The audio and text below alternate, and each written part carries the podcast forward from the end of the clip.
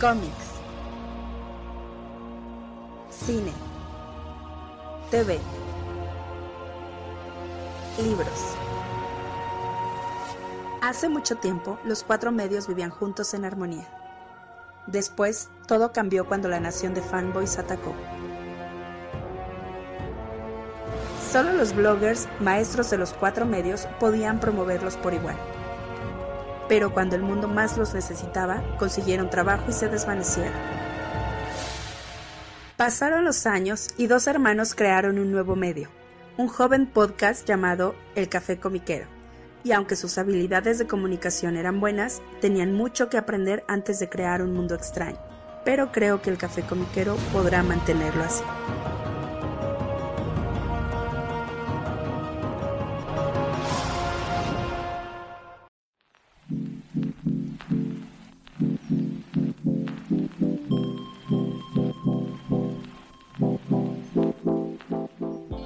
¿Cómo están todos? Bienvenidos al nuevo episodio del Café Comiquero. Les saluda como cada semana a su amigo Carmix. Sup, you motherfuckers, nada es cierto, este, ¿qué hubo? Soy el- su enemigo Rula Mutarrata. Otra semana que entras, este, belicoso, carnal.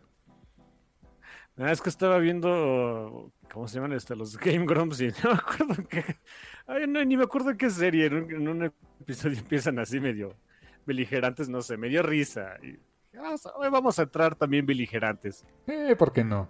Así es, carnal. Y pues recordamos que nos pueden escuchar cada semana a través de Spotify, Apple Podcast, Google Podcast, Amazon Podcast, eh, iBox y también a través de YouTube, donde, eh, por cierto, esta semanita subí por ahí un video acerca de eh, cubrepolvos hechos, digamos, eh, artesanalmente para personalizar cómics en tapa dura, eh, específicamente para los tomos de Salvat. Ahí echen un ojito. Esta semana eh, subí ese video. Um, tal vez más adelante esté subiendo más cositas, eh, si eso les anda gustando, eh, te- este, subiremos más cosillas por ahí. Y nos pueden seguir en redes sociales en Facebook, Twitter e Instagram como El Café Comiquero, ahí nos encuentran. Y pues carnal, eh, esta semanita, pues igual, afortunadamente no hay tantas notas de chisme comiqueril, sino más bien anuncios, lanzamientos, recomendaciones, lo bonito de la vida, ¿no, carnal?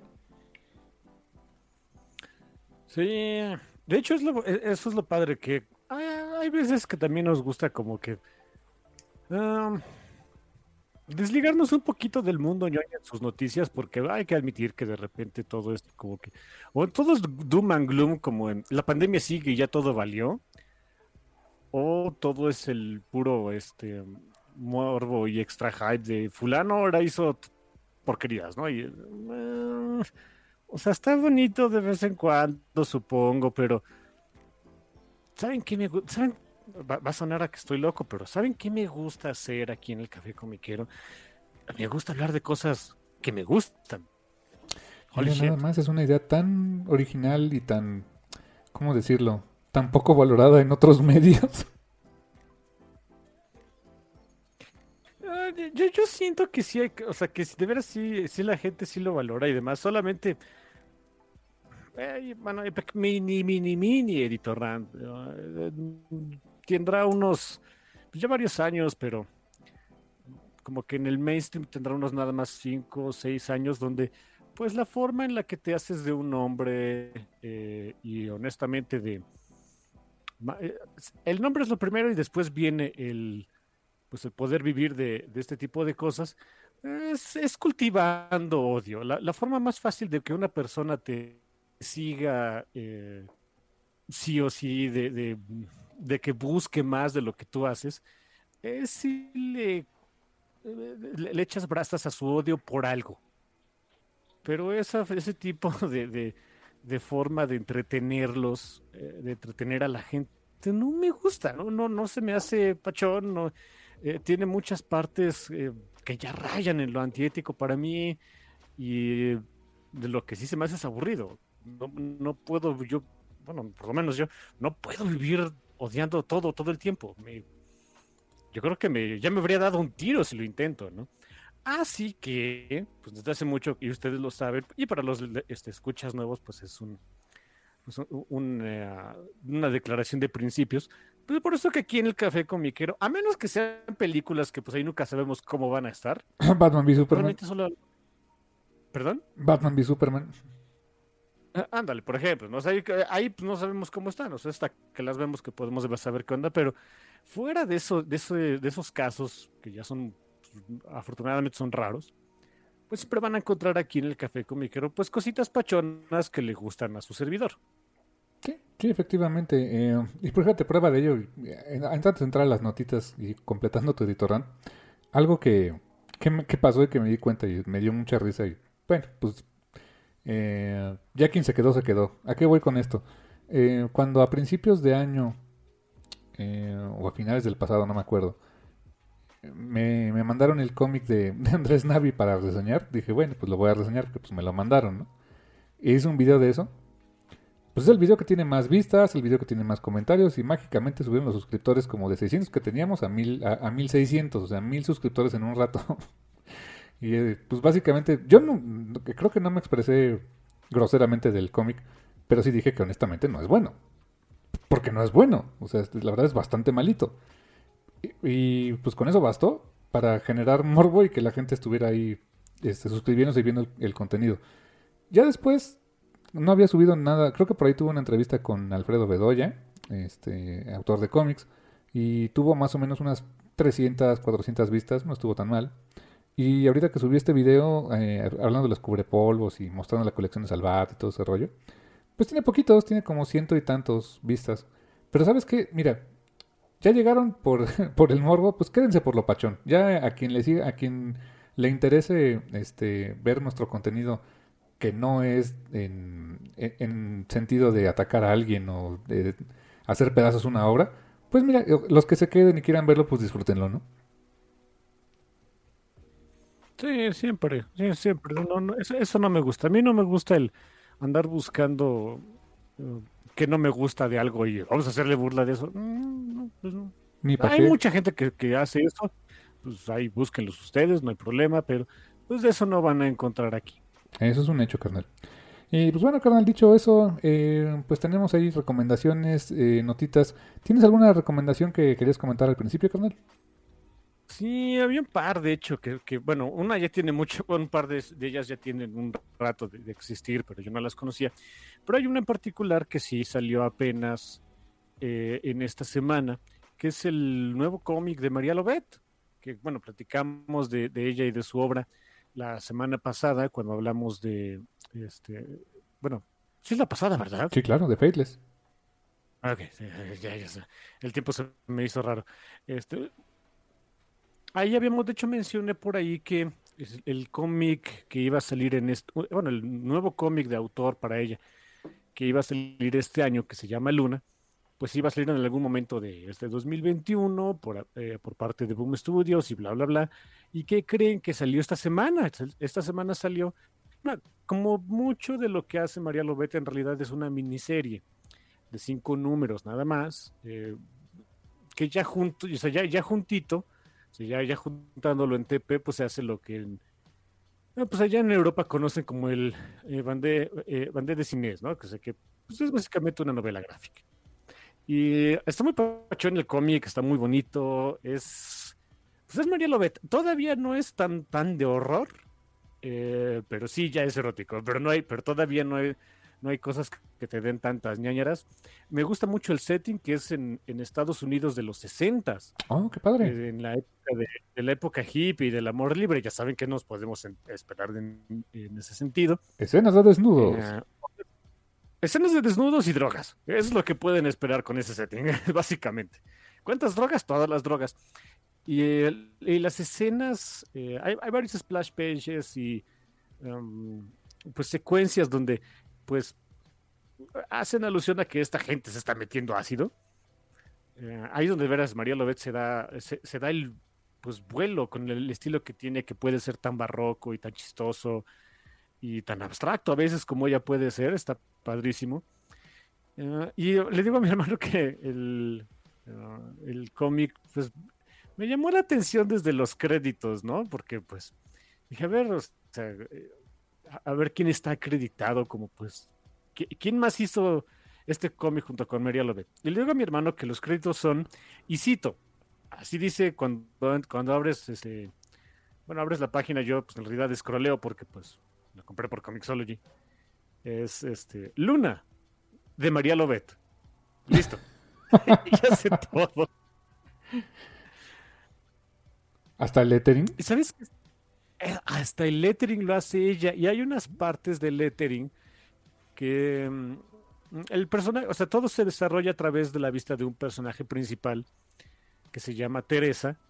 Y este, esta, esta Teresa, pues como que tiene algunas eh, visiones y alucinaciones y le está buscando significado. Y como toda persona en los 60, pues se larga al desierto a buscarse a sí misma y al significado de estas alucinaciones. Nice. Y, en estas alucinaciones hay varias voces en off de, alguien- o algo que le está hablando. Y el, los globos, bueno, lo- los cuadritos de la narración en off, pues incluso son como, o sea, están, tienen un diseño como si fuera de un, yo que fuera c- como el contorno de un espejo antiguo, por ejemplo. Eh, y de- los diálogos de los personajes tienen obviamente un globo de texto más común, más normal. Hay cierto momento donde en vez de, la alucinación pachona que, el personaje principal, Teresa, normalmente tiene, es más bien una pesadilla, algo así. Hay un par de globos de texto diferentes donde los personajes hablan mm, parecido al lettering que hace Todd Klein en Sandman, o sea, el globo de texto negro y las letras en blanco, ¿no? Para dar la, dar la sensación de que aquí está hablando otra cosa, otra entidad, una algo que no es pues este tu- tus alucinaciones normales, ¿no? Holy shit.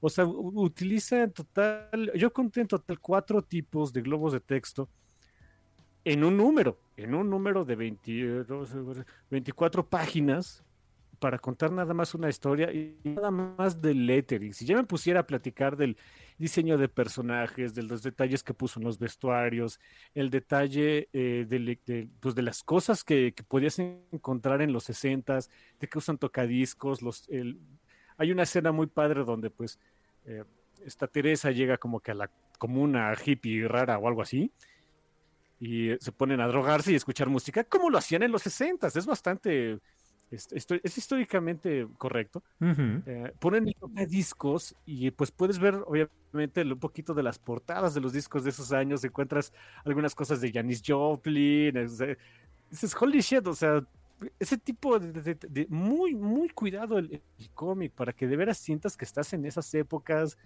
obviamente digo que obviamente la ropa, los peinados, no, otra cosa, de veras, es, es magnífico, es, es uno de esos cómics que Creo que no, no sé, uno no se puede perder si le gustan los cómics, pues raritos y, y de autor, que, que tanto nos gusta decir que pues los cómics de autor, pues en realidad es de lo que, pues de donde nace el, el- el cómic pachón, de lo que lo mantiene.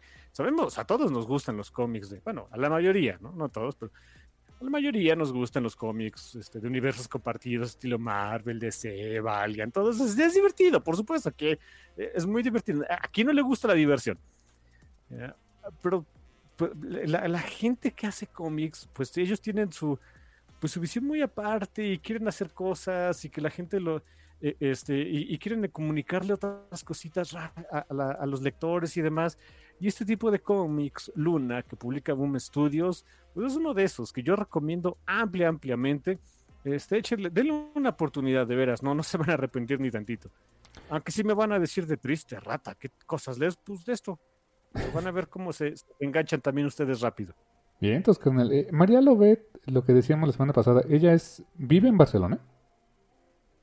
Sí, sí, sí, ella es española. No me acuerdo, no me acuerdo dónde vive, pero sí vive en España. Fíjate que, o sea, doble este mérito también, porque pues está escribiendo y dibujando una historia, pues, ajena a su cultura, ¿no? En- en- ubicada en un setting que o- evidentemente ella no vivió, en un lugar donde ella no, no vive. eh, y digo, es perfectamente válido, ¿no? Porque pues puedes hacer una investigación. Me imagino entonces, por, por lo que me describes, pues sí se puso a, a chambearle y a investigar eh, el, contexto histórico, la moda, la ropa, la música, el, este, el contexto sociopolítico, que, que a lo mejor son cosas que no vas a ver en cada página y no tendrías por qué verlo, pero que influyen en cómo construir la historia. Así que, pues, kudos también para María López en ese sentido, ¿eh? Sí, sí, eh, hacer una historia tiene mucho que ver con eso, chamacos. Em, cuando uno escribe acerca de algo, independientemente de si es ficción, no ficción, etcétera, etcétera, todas las personas que te, que te van orientando de cómo hacer un escrito de lo que sea, ya sea que sea un libro, un manualito, un ensayo, eh, una noveleta, un cómic, lo que ustedes digan. Al momento de que tú estás haciendo ese escrito, o sea, eh, quieres comunicar algo a alguien más, eh, y esto es algo universal, tú tienes, o sea, de lo que tú le vas a comunicar, el producto final de lo que le dices a esa otra persona es solamente el 10% de todo lo que tú debes saber del tema. Hagan de cuenta que es la, es, es la, ahí cabe la analogía del iceberg. Lo que tú le entregas a la gente es lo que pueden ver arriba del nivel del mar. Abajo está toda la investigación y todo ese bagaje que debes tener de, conocimiento de ese tema en particular para que suene pachón. O sea, que se pueden hacer historias sin eso, sí, claro, por supuesto. Pero, y a veces pueden salir bien, a veces. La mayoría de las veces requiere que alguien de veras se ponga a hacer su chamba antes de, eh, este tipo de cosas. Em, no hubiera sido, o sea, no se sentiría igual este cómic de, Luna, de María Lobet, si la señorita Lobet no hubiera puesto tanta atención al detalle. Seguramente se puso a ver fotos de la época y, leyó artículos y un montón de cosas, ¿no? Eh, hubiera funcionado, supongo, pero no se sentiría igual eh, el leer un, cómic eh, sin toda la investigación que seguramente hizo. Y a lo mejor el contrapunto que ustedes me podrían dar de, oye, pero si de todas maneras lo compras, ¿eso en qué afecta? Técnicamente, en nada. Pero eh, así son los artistas, dudes. Les gusta poner atención al detalle. Sí, y la realidad es que, mira, después de un tiempo de leer cómics o consumir literatura, televisión, cine, lo que sea, uno mismo empieza a darse cuenta cuando tocaron las cosas por encimita y cuando sí le metieron galleta se nota. A veces el producto final, o sea, si bien no, ves el, otro 90% del iceberg, sí sientes como espectador, lector, consumidor del, contenido, que, te, que estás inmerso en la historia, en el setting, en, la, en el ambiente, y te lo hacen un poco más creíble que cuando por necesidad, por prisa, porque no era el objetivo de la historia, se queda nada más en una anécdota o en un eh, pues, pues en, algo, no digamos hecho al aventón, pero pues que pasó por encimita, que a lo mejor te va a llevar después a otra cosa. Pero no sé, a mí sí me pasa. Fíjate que eh, ahorita avanzamos con otras cositas, pero eh, me acuerdo, me acuerdo por ejemplo de, una serie como Legends of Tomorrow de, del canal de CW, del Arrowverso, que constantemente, o sea, e, esos personajes viajan en el tiempo y pues hay referencias a muchas eh, etapas históricas y, o sea, sí, sí le meten investigación. Pero algunas cosas se ve que son muy someras. Y tiene todo el sentido del mundo. Su objetivo no es ser este, lo más históricamente adecuados en cada episodio, sino avanzar la, la propia trama que tienen para una temporada de más o menos eh, 13 o 15 episodios. Sí te dan suficiente contexto para decir, ah, ahora estamos con piratas, ah, ahora estamos con John F. Kennedy, o ahora estamos con J.R. Tolkien, que de hecho salió una vez, una vez en un capítulo. Pero no, no, este, pues vaya, no, no es el core y pues salen al paso porque pues es la, eh, el objetivo de la serie. De repente, por ejemplo, mm, tengo muy en mente un capítulo en el que sale este J.R. Tolkien, que está muy bien hecho y todo, pero eh, hay una película completa que es acerca de Tolkien, donde hay mucha más intención de hacer las cosas históricamente correctas, ¿no? y, se nota y se siente más inmersivo. Entonces, depende mucho de para qué lo quieras, ¿no? Sí, sí, claro. O sea, por ejemplo, aquí la, para trasladarlo a, Luna de Mario Lobet, pues la intención no es darte una clase de historia de, oye, que si eran los 60. No, no, en realidad.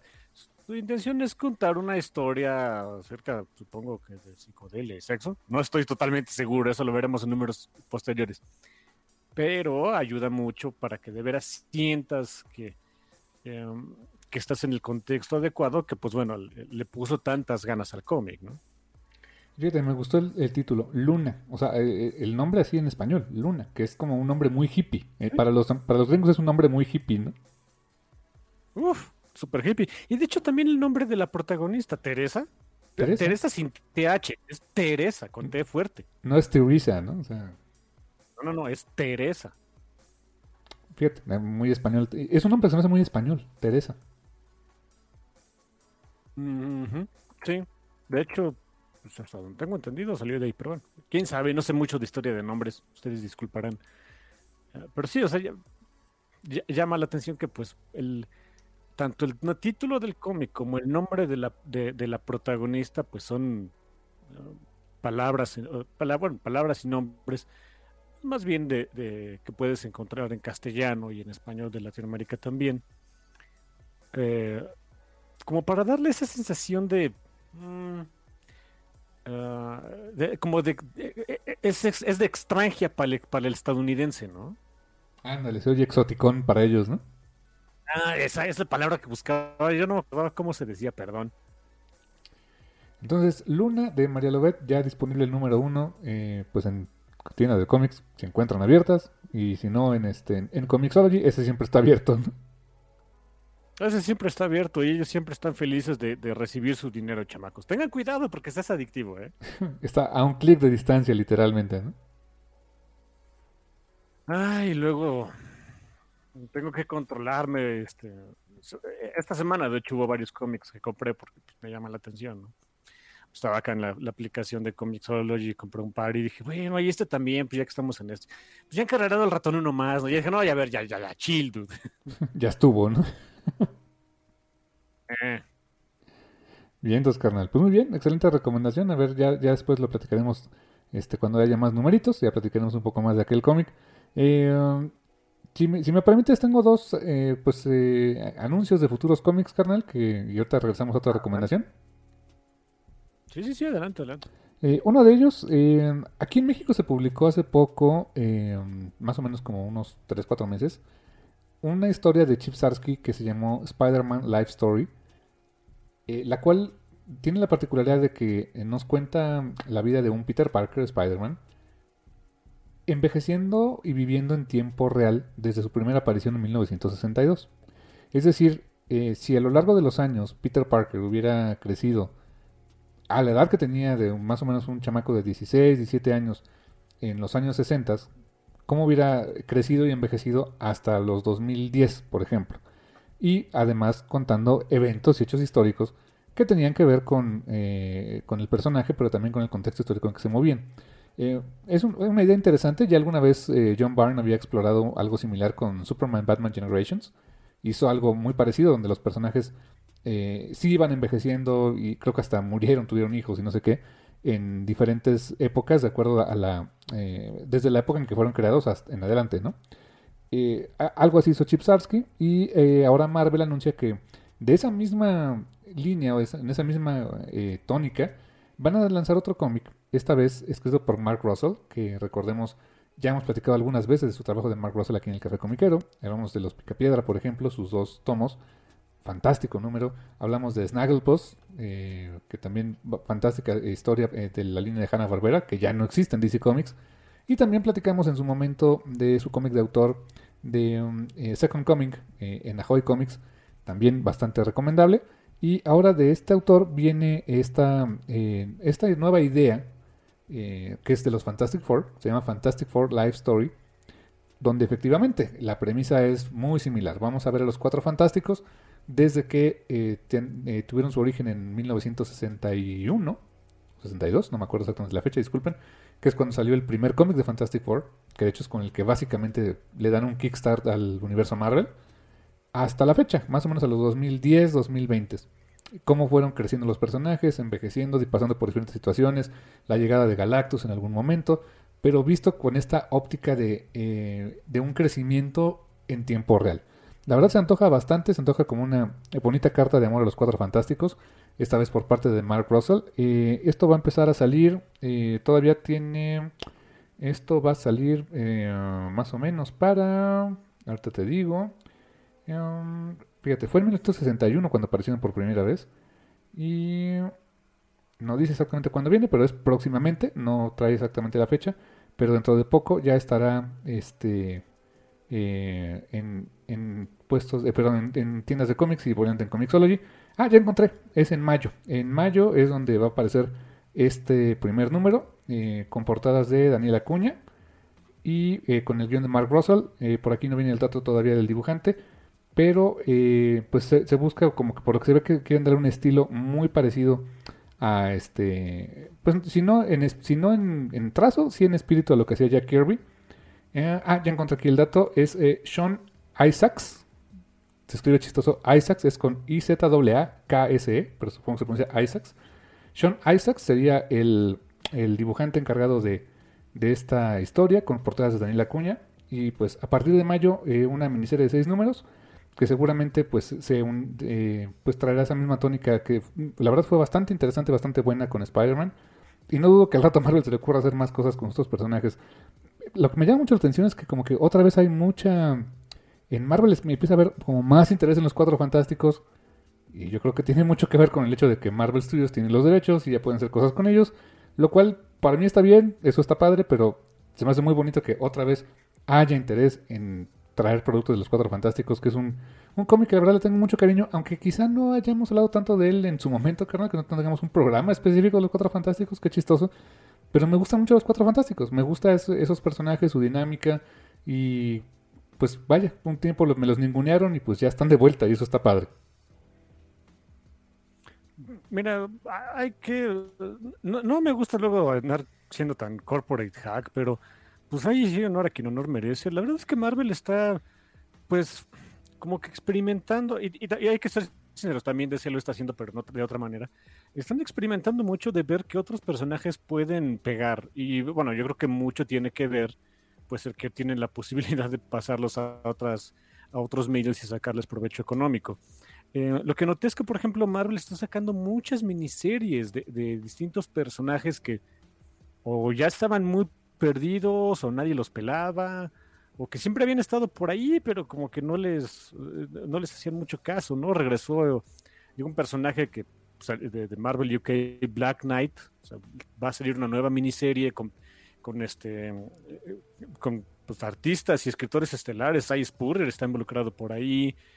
Um, ya hubo una serie de Modoc, lo que está saliendo de Hulk con Maestro, por ejemplo. Eh, uno, de, bueno, uno de mis personales favoritos, ¿no? Este Power Pack, una miniserie otra vez con ellos. O sea, están sacando mucho de esas cositas, como que miniseries para ver qué tanto puede, qué tanto pegan ciertos personajes. Sirve de que le dan rol a esos personajes que vuelven a tener eh, algo de, de historia de publicación. Y pues, o sea, dentro de lo que cabe, hey, la verdad, qué bueno que no se están estancando con decir, bueno, ya Hickman se apoderó de la idea, ahora todo es mutante, ¿no? No, la verdad es que no, y ahora, bueno, viene esta nueva, o sea, hay una, hay una serie principal de, de Fantastic Four que se sigue publicando, escribe Dan Slott, que dicen que está bastante padre, pachona y lo que quieran. Y pues aquí ahora una miniserie extra, ¿no? Un, un proyecto, pues rarito, un tantito diferente, eh, por lo menos de lo que se había hecho con Fantastic Four, que pues promete, eh, que bueno, ya lo habías dicho, ¿no? Ya lo habían, ya lo habían hecho en, en DC con Superman y Batman, ya se hizo aquí con Spider-Man, jaló bastante bien. No sé, me da gusto que, que incluso dentro de las editoriales más, más mainstream que podemos encontrar, que es Marvel, pues se dan el chance de hacer estos proyectitos que, pues, no son tan comunes, hay que ser sinceros. Como próximamente el Beta Ray Bill que va a salir de Daniel Warren Johnson.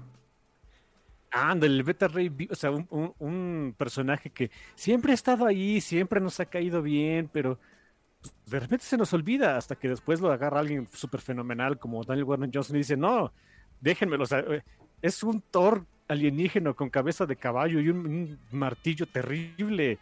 Por supuesto que lo quiero, ¿no? Este, lo que viene de Peach Momoko, de Demon Days traer personajes de al, al Japón feudal. O sea, dices, ¿de veras esto es Marvel? Pues sí, ¿qué crees? Que sí. Y fíjate, uno pensaría que eh, esas ideas locas de Marvel son como recientes, pues no tanto, oye, o sea, hay una serie, hablando de recomendaciones, les recomiendo, échense un clavado en, si tienen Disney Plus, hay una, una serie de documentales que se llaman 616, como el universo, este, es Marvel 6, 616, que es el, universo Marvel regular, podríamos decir, el de toda la vida. Eh, y en esa serie están presentando, vi los primeros dos capítulos, son como no, no tienen una temática en especial, no hablan específicamente de historia de los cómics, sino momentos específicos, eh, ciertas cosas respecto a eh, juguetes de, los, de, Marvel, eh, eh, series perdidas de Marvel.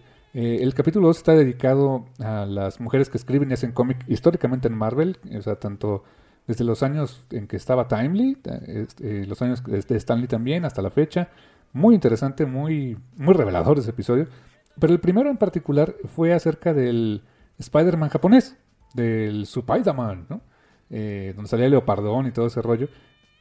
Y desde, esa, desde los años este, 70 que, estaba esa idea, eh, pues cuenta el, el que fue promotor de esa idea en Japón, pues que Marvel dijo, pues sí, o sea, no se parecen en nada, ese Spider-Man no se parece en nada al Spider-Man de siempre, no es el setting, no es la ciudad, no, no ni siquiera es Peter Parker. Dense vuelo, hagan cosas locas, de todas formas me va a dar dinero. Y, así salió una serie que duró prácticamente un año en emisión y que, eh, y que fue muy, muy querida en Japón. O sea, y eh, pues son los personajes de Marvel, pero muy diferentes y pues desde esa época les dejaban hacer cosas locas. Otras cosas locas dejaron que un dibujante eh, y guionista mexicano hiciera sus propios cómics de Spider-Man hechos en México para México. José Luis Durán. O sea, donde cómics en los cuales, por ejemplo, Gwen Stacy nunca murió y se casó con Peter Parker. O sea, sí, dejaban hacer cosas muy locas y pues mira, les funcionaba también. Eh, tan no lo tenemos en el radar, de veras se me olvida que existe Spider-Man, Spider-Man, ¿no? Sí. Y existe, ¿eh? de veras existe. Sí, quien nunca lo va a olvidar es este Dan Slott. ¿Te acuerdas que salió Leopardon en ese de Spider-Verse? Hazme el favor, sí. Mira, hay que también, honor a quien no merece, muchos se quejan de Dan Slott y su Spider-Man, pero el concepto que él diseñó del Spider-Verse llegó para quedarse y ahí se va a quedar por mucho rato. que insisto, es el, yo creo que de lo mejor que le pudo haber pasado al hombre araña. Porque si bien antes Spider-Man era. Lo padre era que era, un- era único y sus características eran únicas y era un solo Spider-Man. Sí, eso sigue siendo padrísimo. Pero el hecho de que existan otras arañas allá afuera, en otros universos, en otros mundos, otras posibilidades, y que se lleven y que tengan diferentes eh, eh, cualidades, defectos, etcétera, está muy interesante. O sea, ¿quién lo diría? O sea, lejos de diluir el concepto, creo, creo se crearon personajes multidimensionales en más de un sentido. Eso, eso me gustó mucho. Eh, ese sí. Ah, pues tan solo le debemos lo que hasta la fecha es una de las mejores películas con temática de superiores y sin duda la mejor donde ha aparecido Spider-Man, ¿no? Into the Spider-Verse. Sí, sí, sí, sin duda. Y por cierto, también consiguen el bonito libro de arte, está bien pachón. Todavía estará disponible porque ya ves que esos son de una sola edición y se acabó, ¿eh? Eh, sí, pero es, está más fácil que encuentren el de Norma, el, el que está en español. Ah, bueno, sí, claro, claro. Eh, digo, si no les molesta el idioma, pero realmente paga más el ver el arte y, y las anécdotas, así que está, está, está bonito. Echen un ojo si lo pueden conseguir todavía. Eso sí, hagan el espacio en su librero porque está bastante larguito y canijo, pero bueno. Sí, es de esos, de esos formatos donde mm, te dan la torre a la estética que venías cultivando desde hace años en tu librero, ¿no? Dices, fuck. Sí, no es apto para los que tienen trastorno obsesivo compulsivo. Ah, no, pero bueno, este, hay que aguantarse un poquito por verlo, pachón. Así es, carnal. Eh, ¿Tenemos por ahí otra recomendación, carnal? Sí, les traigo un par de recomendaciones. Estas son recomendaciones pachoncitas que encontré esta semana. Eh, de repente, no, no es que tenga insomnio, pero de repente me cuesta trabajo dormir. Y una de las formas en las que agarro para conciliar el sueño es me pongo a leer eh, eh, cosas ligeritas, cosas como de comedia, tiras cómicas, etcétera. Y en una de esas veces que el mendigo eh, algoritmo funciona, eh, me salió una recomendación en Webtoons de un, de un webtoon que se llama Somcom, o sea, de so- Z-O-M-C-O-M. Como, en vez de romcom, como comedia romántica, Somcom como comedia de zombies. Y es, Ok. es Slice, o Slice of Death, donde nuestro protagonista es pues una zombie, es una chica zombie y sus eh, cotidianidades de la vida en un mundo fantástico donde conviven pues monstruos y humanos. Y es algo que me encanta, es la autora se, llama, se hace llamar Emi, Emi MG. Algo que me encanta de este, de este webtoon es que es de las cosas más fáciles para poder trasladar entre webtoons en inglés, en español o en lo que sea, porque es mudo. No tiene diálogos. Ah, ¿No tiene diálogos? Ah, qué padre. Cero diálogos. Cero diálogos. O sea, los personajes nunca dicen ni, ni pío. Pero no hay problema. Es, es- cada tira tiene su. ah, tiene su. ah, tiene su historia. Conforme va pasando el tiempo, vas eh, de- de- descifrando la personalidad de los personajes principales. O sea, ta- tan, tan de veras es, es mudo el, el- literalmente mudo porque ni, ni siquiera tiene onomatopeyas ni nada es un cómic parecería, o sea, suena chistoso decir que sea un cómic silente porque los cómics no hacen ruido, pero bueno, pero es un cómic silente, ¿no? No, hay, no hay nada de ruido dentro del cómic. Tan, tan es así que hasta la tira 99 les pone nombre a los personajes. ¿Cómo crees? O sea, no, o sea, no, no tienes ni un diálogo ni nada, pero ya los reconoces. Sí, el momento, o sea, son, la- la- las tiras, o sea, la serie de tiras se componen básicamente de tres personajes, que es una chica zombie, una vampirita y un hombre lobo. Y con eso tienes. Y los vas reconociendo de ah, ahora es- les vas dando su personalidad y no tienen ni nombres, ¿no? Eh, ya hasta después, no quiero o sea, no sé personajes, pero pues es un momento bastante pachoncito cuando uno sigue leyendo eh, el, el webtoon y por fin llegas a, ese, a la tira 99 donde puedes ver los nombres de los personajes y, pues les da, le da otra dimensión.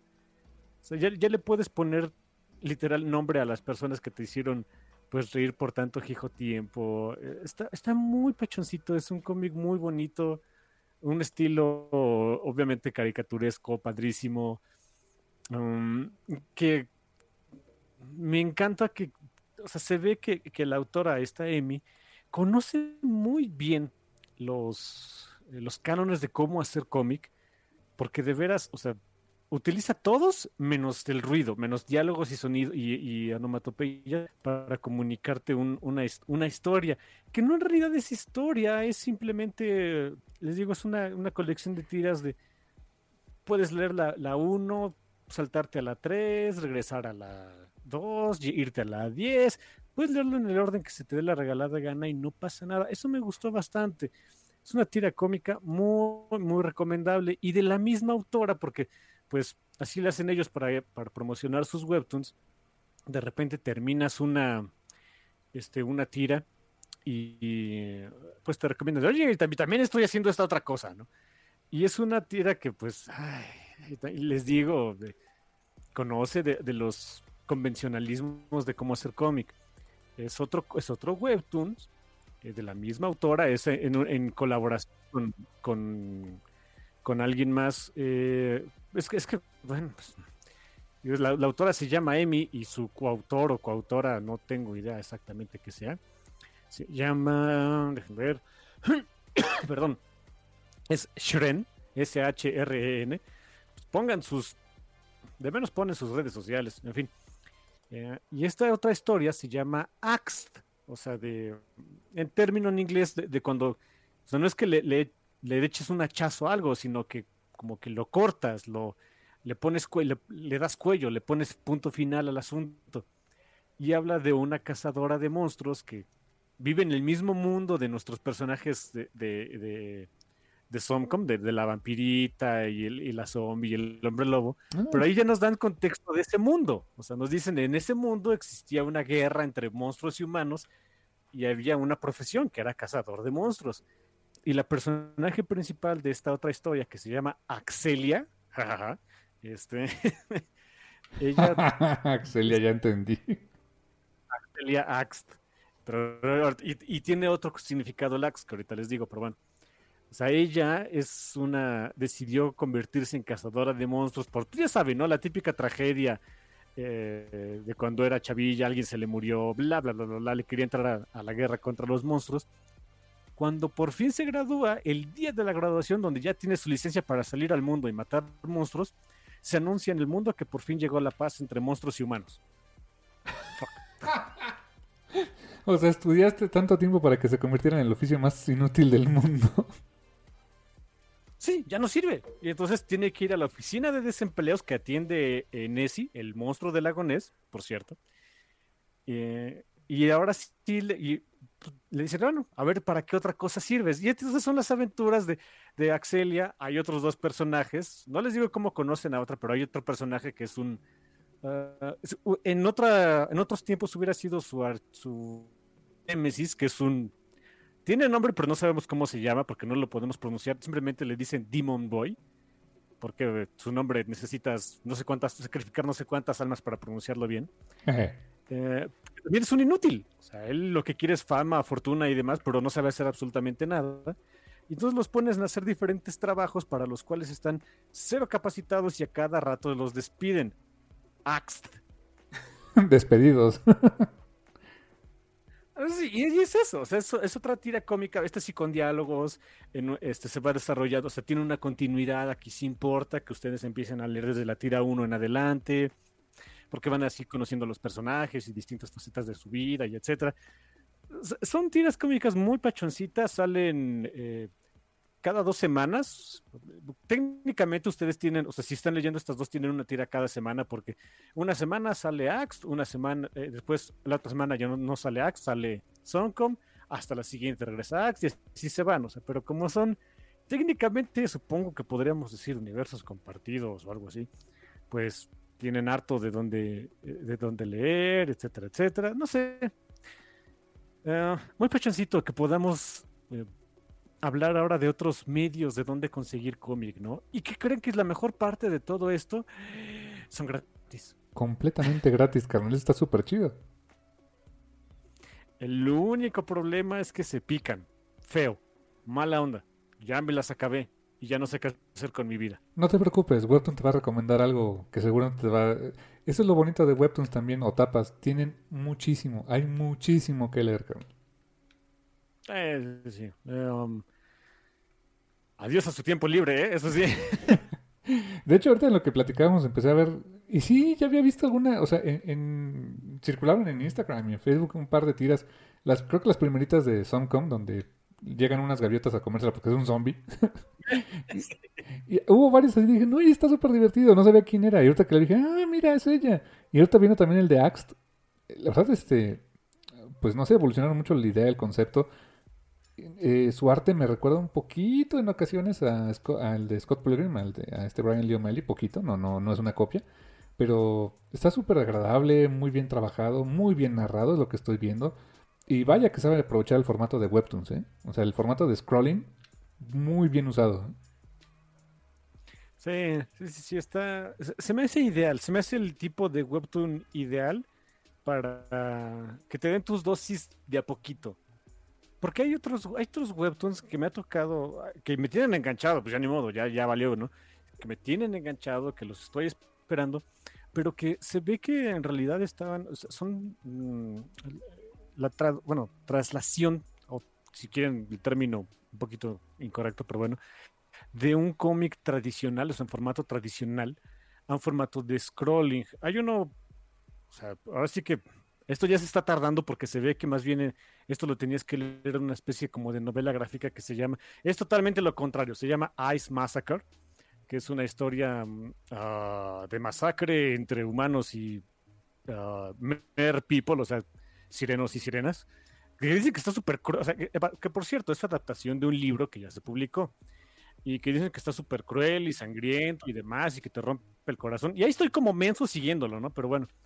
Eh, sin embargo, ya van eh, noventa y tantas entregas en Webtoons y de veras sientes que la historia no arranca porque se ve que en realidad los episodios no están formateados para, un, para Webtoons, están formateados para que los tuvieras, eh, haz de cuenta como un manga en físico y poder leerlos así en, en un tomo chonchito. Mm, ya entendí. Sí. Sí, de repente, cuando hace esa traslación, mm, no solamente es el formato que puedes scrollear, sino el, el- el break que puedes dar en cada capítulo para que se sienta como que leíste algo completo, pero que sí te dejó picado para leer el siguiente, ¿no? Exacto, exacto. Entonces, e, ese es el, Qué bueno que tú sí lo pudiste definir, yo no, yo no pude, soy medio inmenso. Exactamente es lo que quería decir. Estos, estos webtoons, Axt y Somcom, sí tienen ese formato. Terminas de leer la, la tira de la semana y quedas satisfecho porque dices, eh, me entregó lo que quería, o sea, un momento de diversión, de esparcimiento. Está muy bien eh, formateado de, que te presentan, o sea, el setting de la broma, desarrollo de la broma, punchline, o sea, eh, comedia 101 está perfectamente ya bien diseñado para que lo puedas leer y sientes esa satisfacción de haberlo leído. Esta otra historia que, bueno, yo supongo que a la larga nos, van a, nos va a entregar algo este, pues dramático, feo y canijo como Ice Massacre. Está bien, está padre, pero hay momentos, hay, varios momentos en donde termina el, el capítulo de la semana donde dices, ¡ay! Como que un par de paneles extra, ¿no? Sobre todo cuando ves el, el de la siguiente semana, que no avanza mucho. O sea, no avanza mucho porque, pues, hey, también hacer un cómic de esto es difícil, ¿eh? Sí, no lo dudo. Eh, ahí fíjate lo malo es que uno puede decir, bueno, mejor me voy a esperar a que se junten ya varios y los leo. O sea, como lector está bien, pero para la, mecánica de Webtoons y el, revenue que tiene que tener el, artista, pues no está tan padre, ¿no? Porque pues la idea es que cada semana le estés entregando este, vistas, ¿no? Sí, ah, o sea, para nosotros es gratis, lo que necesitas sacrificar es tu tiempo y atención. Sí, pero pues para el autor obviamente espera, pues sí, espera una ganancia, ¿no? Y, Webtoons también, desde luego, ¿no? Sí, así que pues bueno, ahí están un par de recomendacioncitas, este, si quieres leer algo ligero, pachoncito, y de veras, o sea, no, insisto, no es que tenga insomnio ni mucho menos, pero de repente mis ciclos de sueño están medio raros. No, estos cómics me, me ayudaron mucho para, eh, como que sacar el estrés del día y poder por fin conciliar el sueño. Pero hay que saber cuándo cortarlos, porque yo creo que si también corría el riesgo de que me seguía en la madrugada leyendo esto, ¿no? Pero bueno. Ese es lo malo, son adictivos, carnal. Muy bien, carnal. Pues eh, también en, recomendaciones y anuncios pachones, hablando de, de, cosas como más ligeras y pachonas, vamos a hablar de Hellboy. Ok, Hellboy no tiene nada de ligero y pachón. Bueno, sí, sí es medio pachón. De hecho, es buena bestia. Pero, siendo muy honestos, Hellboy es un cómic bastante oscuro, en muchos sentidos. Pero, ¿qué pasaría si nos cuentan historias de Hellboy cuando era chavito? Ya sé, ya sé lo que están pensando, así como que, ay, ¿por qué nos van a contar cosas edulcoradas? Tranquilos. No, no va por ahí. Eh, básicamente eh, viene un nuevo cómic eh, que se va a publicar próximamente por parte de Dark Horse, evidentemente, que va a ser coescrito por Mike Miñola y también el otro escritor es, ahorita te digo, dame un segundito por acá. por aquí está el dato. Aquí está. Tom Sniegowski, es que está medio raro el nombre. Tom Sniegowski es el escritor, junto con Miñola. Y también Craig Russo en, en, el arte de interiores y Matthew Smith en portadas. Y este cómic se llama John Hellboy. Sí, así de fácil. No es. no se quebraron la cabeza, ¿no? y básicamente de lo que se va a tratar es un. Eh, pues es un cómic donde nos van a contar aventuras de Hellboy cuando era joven. Joven, más o menos. No sé, de unos 12, 13 años, más o menos. Eh, es una miniserie de cuatro números. Eh, la primera donde seguramente se va a, explorar esa, esa etapa de la vida de Hellboy, de la cual pues no sabemos mucho. O sea, sabemos cuando llegó a este mundo, cuando el profesor Bruderholm lo, lo, adoptó y pues que creció en el BPRD. Y al momento que empezamos a ver la historia de Hellboy, pues ya es un adulto, ya tiene bastantes años. Sabemos que estuvo un rato de juerga en México y todo el rollo. Pero para cuando lo conocemos, eh, Hellboy ya es un personaje, como me decía mi hermano, pues sí, algo amargado. Y más después de los eventos de Seed of Destruction. Que después de leer cinco veces Seed of Destruction también queda uno amargado, siendo honestos. 20 veces que lo leí, pero bueno. Eh, en diferentes formatos y editoriales. Em, pero después de, de, de, of Destruction, pues, eh, spoiler de una historia que pasó hace mucho tiempo, cuando este, muere, su, muere su padre, pues él queda muy afectado.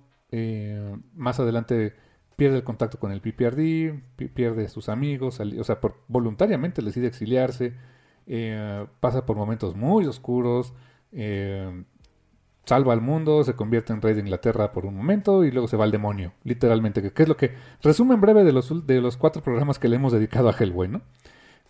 Pero es un Hellboy que, que ya de adulto eh, es pesado. O sea, es pesado su lectura en el sentido de que es un personaje eh, atormentado, amargado, pero que no, no está sufriendo todo el tiempo. Él tiene esa actitud de, "Eh, pues ya que eh, pues me toca vivir esto, mm, voy a echar una chela. O sea, no, no es una persona que, que, que esté de buenas o que esté haciendo las cosas proactivamente, que es algo que, que me decía hace rato mi hermano, sí es cierto. Es un protagonista pasivo. A él le pasan cosas y reacciona en, este, en contrapunto y eso es lo que mueve la trama. Y algo que me decías es que eso que normalmente no se hace, ¿no, carnal?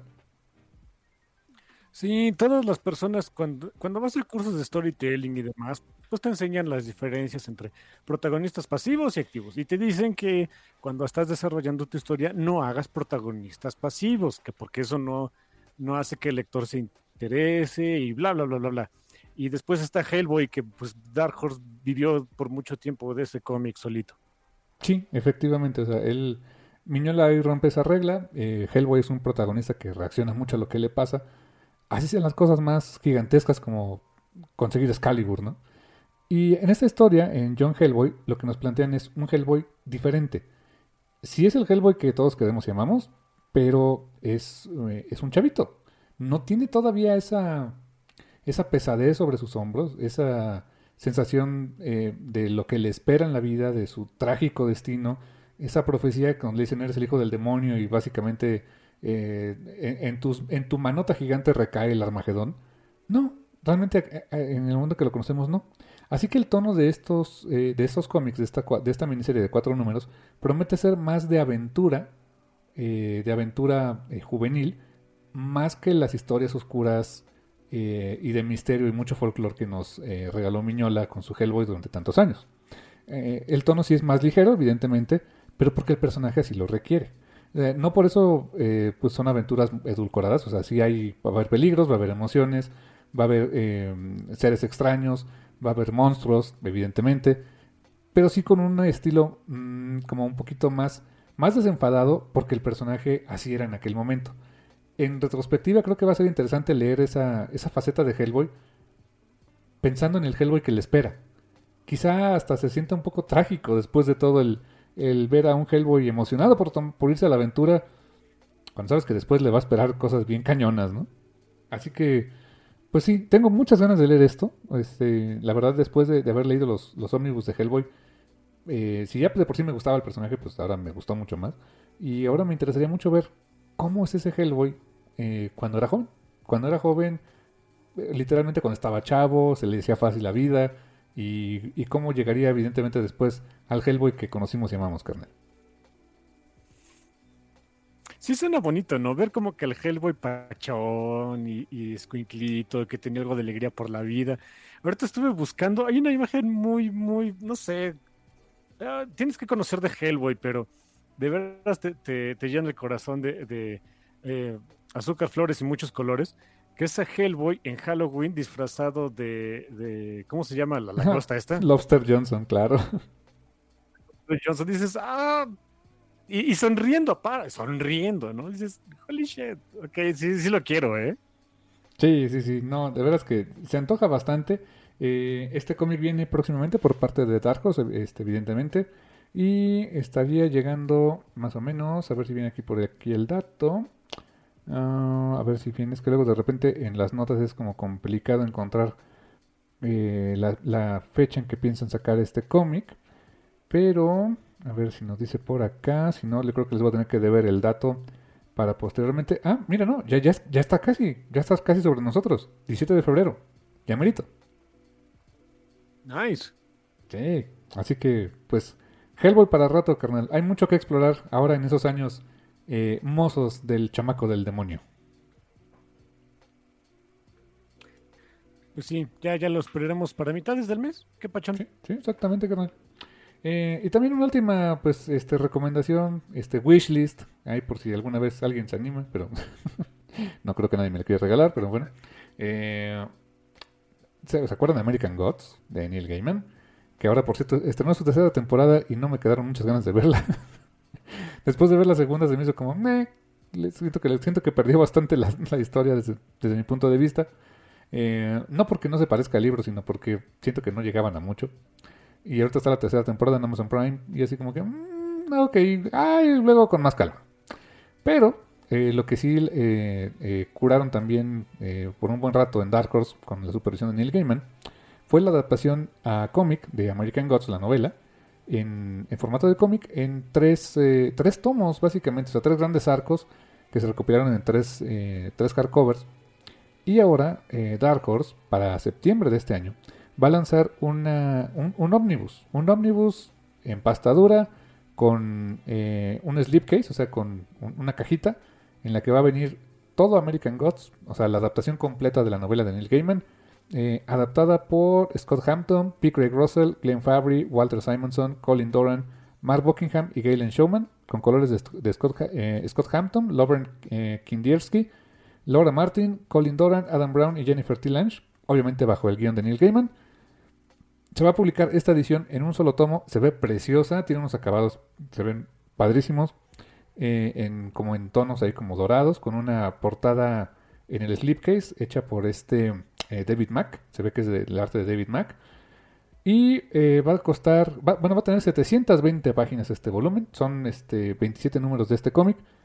Y pues va a costar la friolera de 125 dólares, precio de lista, carnal. Y así, es bastante lana, pero es American Gods. Y, bueno, falta mucho para septiembre. Eh, well, fuck my life. sí, la verdad se antoja. Estuve, eh, tengo por ahí el, primer número, este me lo regaló un buen amigo César, el primer, el primer número de, este, de la adaptación em, en, español. La hizo, la, tradujo Norma, Norma Editorial. Está muy padre, me, gustó, e, el arte está muy bueno, la, en general sigue bastante bien, bastante eh, fiel a la obra original de Gaiman. Se antoja bastantito, este, ojalá que para aquellos tiempos pues haya algún descuentillo por ahí por parte de Amazon o no sé, porque sí está algo carito, pero, pero sí se antoja bastante. American Gods de Neil Gaiman en un solo volumen, 720 páginas por solo 125, 124.99, carnal. Nada más, dólares obviamente. nada más, está barato. Mañana lo compro. Así las cosas, mi hermanijo. Eh, ¿Tenemos alguna otra notita, recomendación por ahí, carnal? No, ya es todo. Creo que es un buen momento para irnos al medio tiempo. Me late, carnal, me late. Eh, ¿Me dejas dar una recomendación musical esta semana? Ah, sí, ok, adelante. Eh, una recomendación de una, una banda mexicana, una banda mexicana de pues metal para elfos acuáticos, así le llamo yo ahora.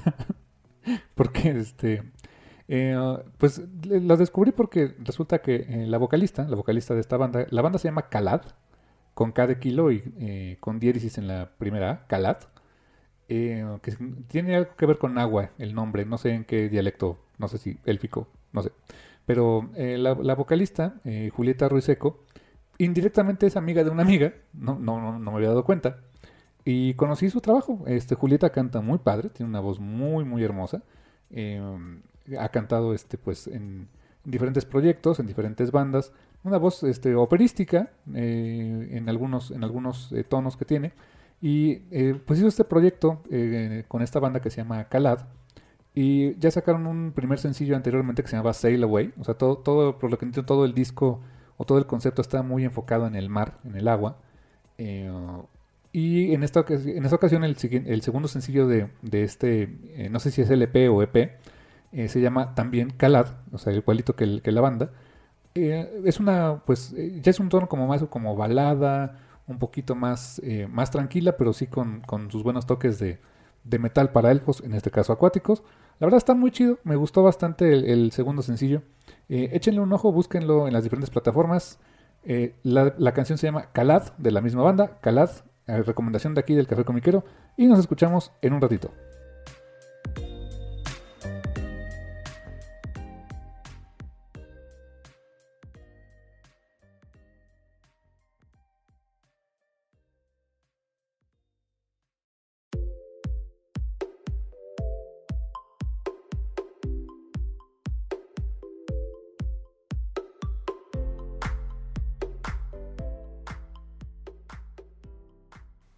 Y estamos de vuelta aquí en el Café Comiquero después de esta recomendación musical.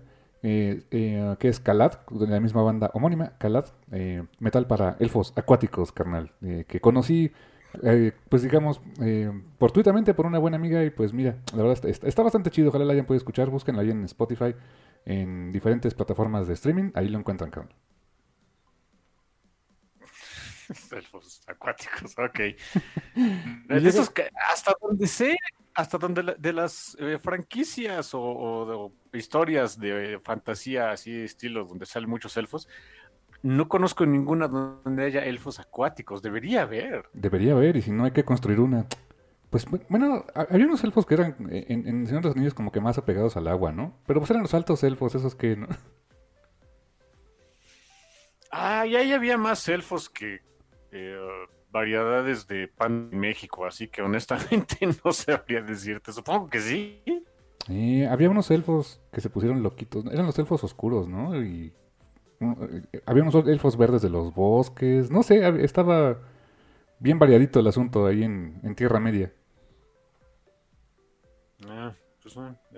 Te- juro, los leí, leí los libros. Los, uno, dos, tres, cuatro, los principales. Y de veras no me acuerdo. Sí, y el Silmarillion que, pues, híjoles, eh, sí estaba... eh, Era una lectura pesadita el Silmarillion, ¿eh? Eh, sí, para, para nada era algo facilito de leer. ¿eh? Eh, así es, mi hermano, pero pues bueno, retomando, el, eh, más bien eh, llegando al tema principal esta semana, pues eh, como mi hermano me comentó que sí es cierto que andaba bien erizo porque no había Runaways en un buen rato, pues va, re- Ay, como excelente propuesta de mi carnal es retomar los Runaway Classics, podríamos decir, ¿no? O sea, los habla- hablamos de es un cómic que ya tiene prácticamente 14, 15 años en el mercado y pues eh, retomando aquellas historias del año 2005, 2005, 2006 de su creador Brian K. Vaughan y con arte de Adrián Alfona. Ese es el segundo volumen de Runaways Classics, ¿no? sí, Simón, que bueno, el, ah, o sea, el- mi, mi hermano y yo tenemos una versión así en pasta dura y pachona del, del primer ron original de Brian K. Vaughan, Adrián Alfona y, y Takeshi Miyazawa. Que sí, se publicó más o menos en 2005, 2006, algo así, pero los Runaways ya tenían un ratito, ya tienen como 17 años de publicación, ¿eh? Sí, sí, ya, ya, ya, ya, este, ya casi son mayores de edad. Pues son de la edad de la... Más, o sea, el, el promedio de la edad de donde empezaron. Sí, cierto, ¿eh? Sí, cierto. Y, y la verdad es que han evolucionado increíblemente. O sea, pareciera que no, pero... Porque, o sea, bajita la mano llevamos para casi 100 números de Runaways si contamos todas las series, ¿no? Sí, sí, ya casi. Sí, ojalá que hagan algo especial con ese número que corresponda al número 100, porque pues, la verdad, eh, de las... eh, por ejemplo, los Young Avengers pues no, no llegaron a mucho. o sea, siguen estando presentes en el universo Marvel, pero no, no tuvieron esta cantidad de números de series ni nada. No, ellos como que se hicieron muy populares, pero como que ciertos personajes, los Young Avengers se hicieron muy, muy populares. Kate Bishop, este Billy, Tommy y um, básicamente ellos. Bueno, y América, América, pero ella no era, técnicamente no era de los Young Avengers al principio, hasta se hizo después, ¿no? Mm, sí, cierto. Sí que ya, o sea, sí cuenta, pero no cuenta, eh, es raro ahí. Eh, pero los Runaways sí no los, o sea, es bien curioso que mm, durante esa como, como nueve años o que no hubo este cómics de Runaways, sí trataron de incluir algunos personajes de ellos en otras cosas, jalaron bien, pero nunca permearon como que en el, terminaron de, de jalar en el gusto del público, o sea, como que a- ahí sí es juntos con pegados. Sí, sobre todo Nico, por ejemplo, ¿no? Nico y... ¿Quién estuvo en esa serie de este Avengers Arena? ¿Era Nico y quién más? Y Chase. Nico y Chase, exactamente. Y luego Nico con el equipo de A-Force. O sea, sí, y hubo una miniserie, un, un especial por ahí de Sister Grimm como parte de unas... eh, um, como de, de una miniserie sobre personajes mágicos en Marvel. Eh, Ah, Marvel Arcana se llamaba esa serie, sí, Ándale. sí, es cierto. Exactamente.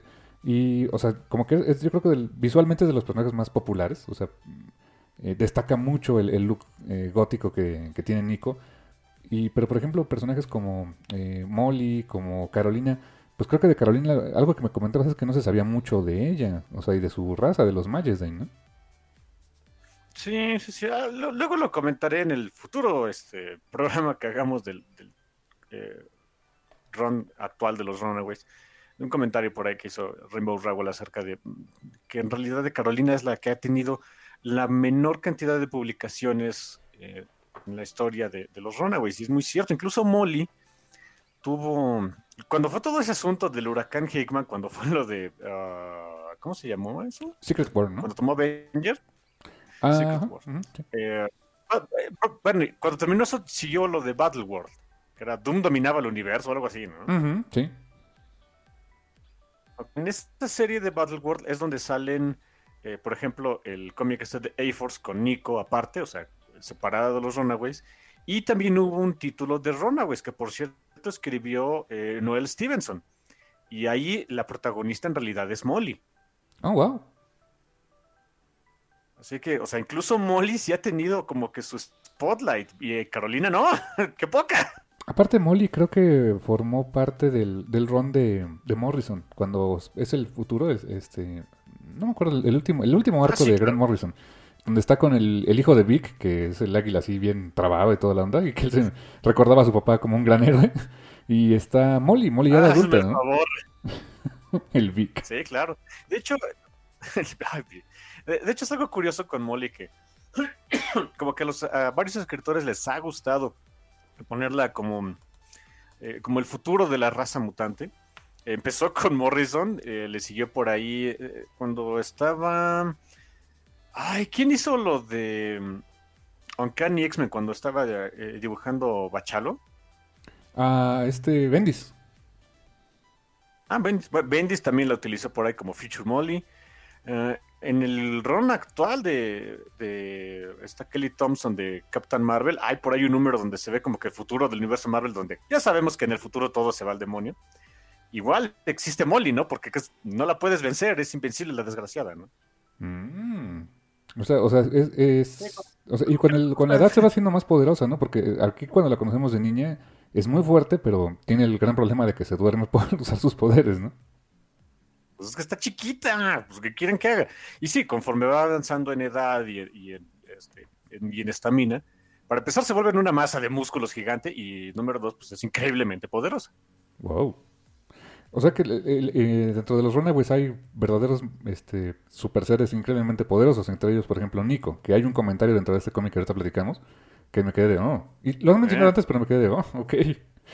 Y, fíjate, justo empezando con el, ah. con el segundo volumen, yo lo que le platicaba a mi hermano este, fuera del aire acerca de este tomo es que, bueno, del segundo volumen, es que el primero era muy cohesivo, teníamos algo, una, un setting pues bastante claro, ¿no? Los papás de los Runaways son villanos, que es de Pride, y ellos escapan. O sea, después de, de, varias andanzas ahí, escapan y ahora están, literalmente ya, ya los pusieron como lo que son, ¿no? Están running away, están escapando. Y pareciera como que, bueno, ya, ya tenemos este setting, ¿qué hacemos ahora con esto? Y ese es como que el punto principal de este, de este tomo, que podríamos decir que está dividido en dos arcos, un arco de cuatro números y un arco, un mini arco de dos números. Eh, y en el primer, eh, el, segundo por cierto dibujado por Takeshi Miyazawa. Y en el primero, pues es, vemos esas consecuencias de que ellos eh, escapan, se van, llegan al famoso hostal donde, donde es la guarida de Chase. Y yo creo que ahí este, Brian K. dijo, bueno, ¿y ahora qué hacemos? Ya, ya están ya está el equipo formado, entre comillas, porque pues no se consideraban así mismos un equipo. Eh, ¿Qué hago con ellos? Y la respuesta pues está en este, en este volumen, ¿no, carnal? Sí, no, no tengo manera de comprobar esto, pero la sensación que me da este volumen de Runaways, el segundo, es que fue en el momento en el que le dijeron a Bogan, porque bueno, consideran que estos eran personajes completamente nuevos que crearon en esos años en una época en la que Marvel estaba tratando de resurgir siquiera como editorial de cómics, ya no digas como editorial buena de cómics o editorial grande. Recuerden que los finales de los 90, principios de este, de este siglo, Marvel tuvo muchos problemas económicos y hubo muchos cambios de, de la dirección editorial, bla, bla, bla, bla, bla. Muchos de esos cambios tenían que ver con, bueno, vamos a tratar de eh, regresar a las viejas glorias haciendo nuevos personajes. Suena chistoso decir que regresar glorias es vamos a hacer cosas distintas de lo que habíamos hecho los últimos 20 años, ¿no? Pero bueno, así es el mundo de la publicación mainstream de cómics en Estados Unidos. Eh, yo, yo imagino que en el momento en el que le dijeron a Bogan de, oye, ¿qué crees tu cómic este de los squinkles? Sí jaló, queremos más. Y entonces Bogan es de, ok, yo tenía perfectamente mi setting como para dos números y me están pidiendo 18. ¿Qué Gerardo hago en esos seis? Seis, seis este, como de interludio. Y siento, o sea, en mi sentir, que obviamente eso es completamente este, subjetivo, que no tengo información para corroborarlo y que soy un donadie, siento que esto se podría considerar el interludio de esa primera eh, etapa de Runaways, de entre los Runaways se enteran de que sus papás son asesinos maniáticos, supercriminales, bla, bla, bla, se echan a correr y después se tienen que enfrentar a ellos, algo tiene que pasar en el Inter, y pues es esto. Exactamente, sí, porque si, si, lees todo este tomo de corrido, que son 18 números, sí te queda muy claro en, eh, que en el tercer arco se resuelve lo eh, satisfactoriamente lo del primero, sin mayor, y no es que te puedas brincar lo de en medio, eh, o no debas, o sea, la verdad es que es bastante bueno, pero tienes razón, es pareciera como que es el, interludio, o dirían los fans del manga, el relleno, pero si este es el relleno, dame más relleno, está bastante bueno. Sí, eh, eh, también, también, creo que hay que mencionar eso, no, no quiero sonar grosero, ¿no? Em, sí es, es interludio, es un buen interludio, sobre todo porque aprovechan pues una, un periodo de seis meses, seis este, números normales de publicación en Estados Unidos, en los que eh, Brian K. Vaughan, Adrián Alfona y Takeshi Miyazawa ah, agarran ese tiempo, lo aprovechan para que conozcamos todavía más de los personajes que eso es algo que, vamos a ser súper sinceros, es increíblemente necesario cuando son personajes nuevos.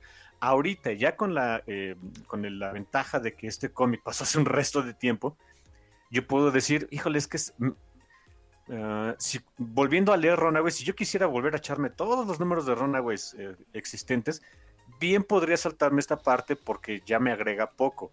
Ok, sí, pero eso es ya en 2021 en esos años se publicó, necesitabas esto porque todavía no sabes bien quiénes eran estos personajes. Y la forma en la que normalmente en los cómics, eh, qué hacen los personajes, cómo son y el ah, cómo, cómo van a reaccionar ante crisis, pues es pues en crisis.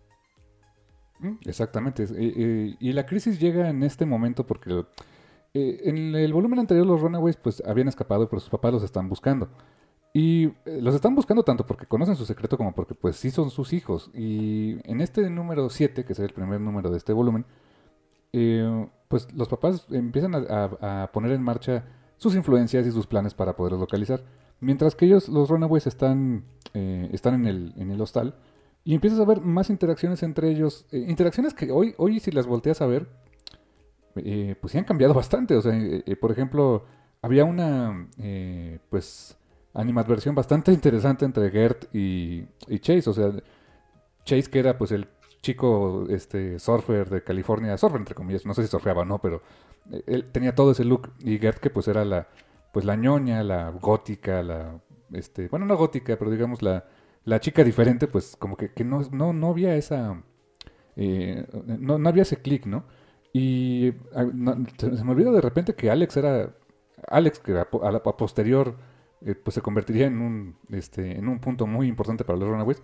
Aquí era parte del equipo y era eh, pues una suerte de líder prácticamente junto con de alguna manera Nico. O sea, las interacciones aquí entre ellos pues sí que han cambiado bastante, ¿no, carnal? Sí, por cierto, eh, detalle curioso, eh, hasta donde sabemos, Chase no surfea ni por ni la web, pero le hace a todos los deportes, era bien Jock el dude. Es, es interesante eso que mencionas de que las interacciones eran, o sea, ya, ahorita las conocemos, ya, se nos hacen hasta tiernas, ¿no? Pero bueno, en ese momento, o sea, era en el contexto histórico era romper con los paradigmas que se podían esperar de una historia de adolescentes eh, con poderes, honestamente. Así que, bueno, o sea, ya, ya, se nos hace tierno, ya se me hace tierno, por supuesto, pero en ese momento oh, era, era el, el parte de aguas, ¿eh? ¿eh? y sí, uno de los puntos medulares de la historia de, pues, de, cómo se desarrollan estos personajes es Alex, porque Alex es el, de todos ellos es el único que no tiene alguna habilidad que lo haga realmente distinto. La otra persona que se le podría considerar que es medio X, podría ser incluso Gert, pero ella tiene un link psíquico con un dinosaurio. Yo quiero eso. y, bueno, Chase técnicamente pues, no tiene poder alguno, pero tiene la tecnología de los Fistigons y la tecnología de sus papás, entonces sí tiene algo que lo haga diferente, ¿no?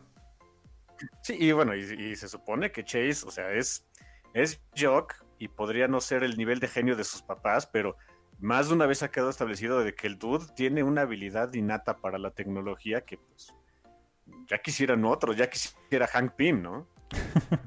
Uy, no le digas eso al señor Pym porque se, se deprime, ¿no? Pym es un monumento a la mediocridad, así que ¿qué podemos decir de él? Sí, me acuerdo cuando le dijeron que el Scientist Supreme fue así como que, sí, premio de consolación, señor Pym, ¿no?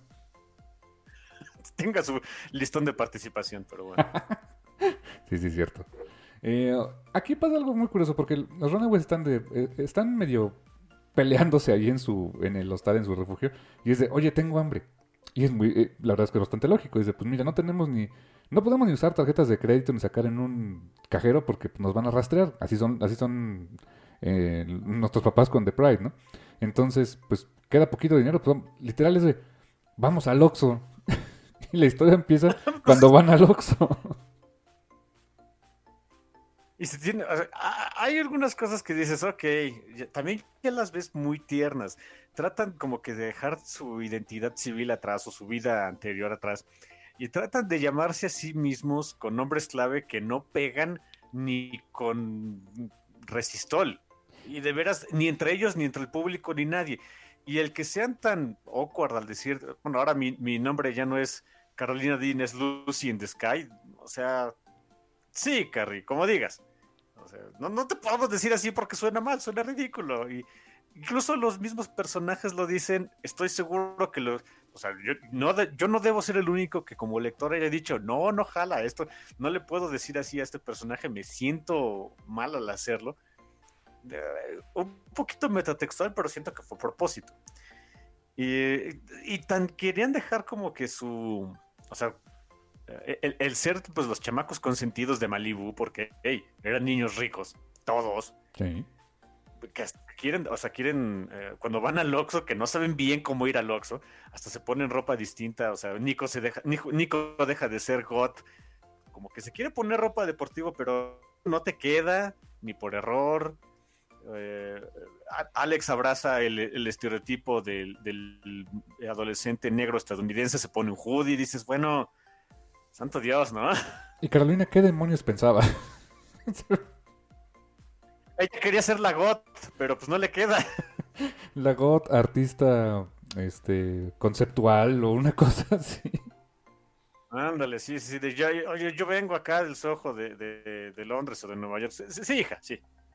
sí, no le quedaba para nada. Y, en esa salida al, al Oxxo, pues ven que, que hay un asalto. Y pues tienen una pequeña discusión de, oye, pues tenemos poderes y pues se supone que somos superhéroes, vamos a detenerlos. Y yo creo que también era un poco el diálogo interno de Brian K. Vaughan. ah, pues son superhéroes, creo que esperan que la gente espera que hagan algo superheroico. Y pues realmente no, o sea, dicen, pero pues no, no, no, no, no sabemos, no sabemos ni usar bien nuestros poderes, no tenemos preparación, pues vamos a otro lado. Y pues eh, Nico le recuerda a Alex, oye, pues dijiste que hagamos cosas diferentes a nuestros papás. Bueno, y como siempre me dices, ¿no? Falta que alguien para hacer una estupidez alguien diga, oye, vamos a hacer esto y alguien que diga, bueno.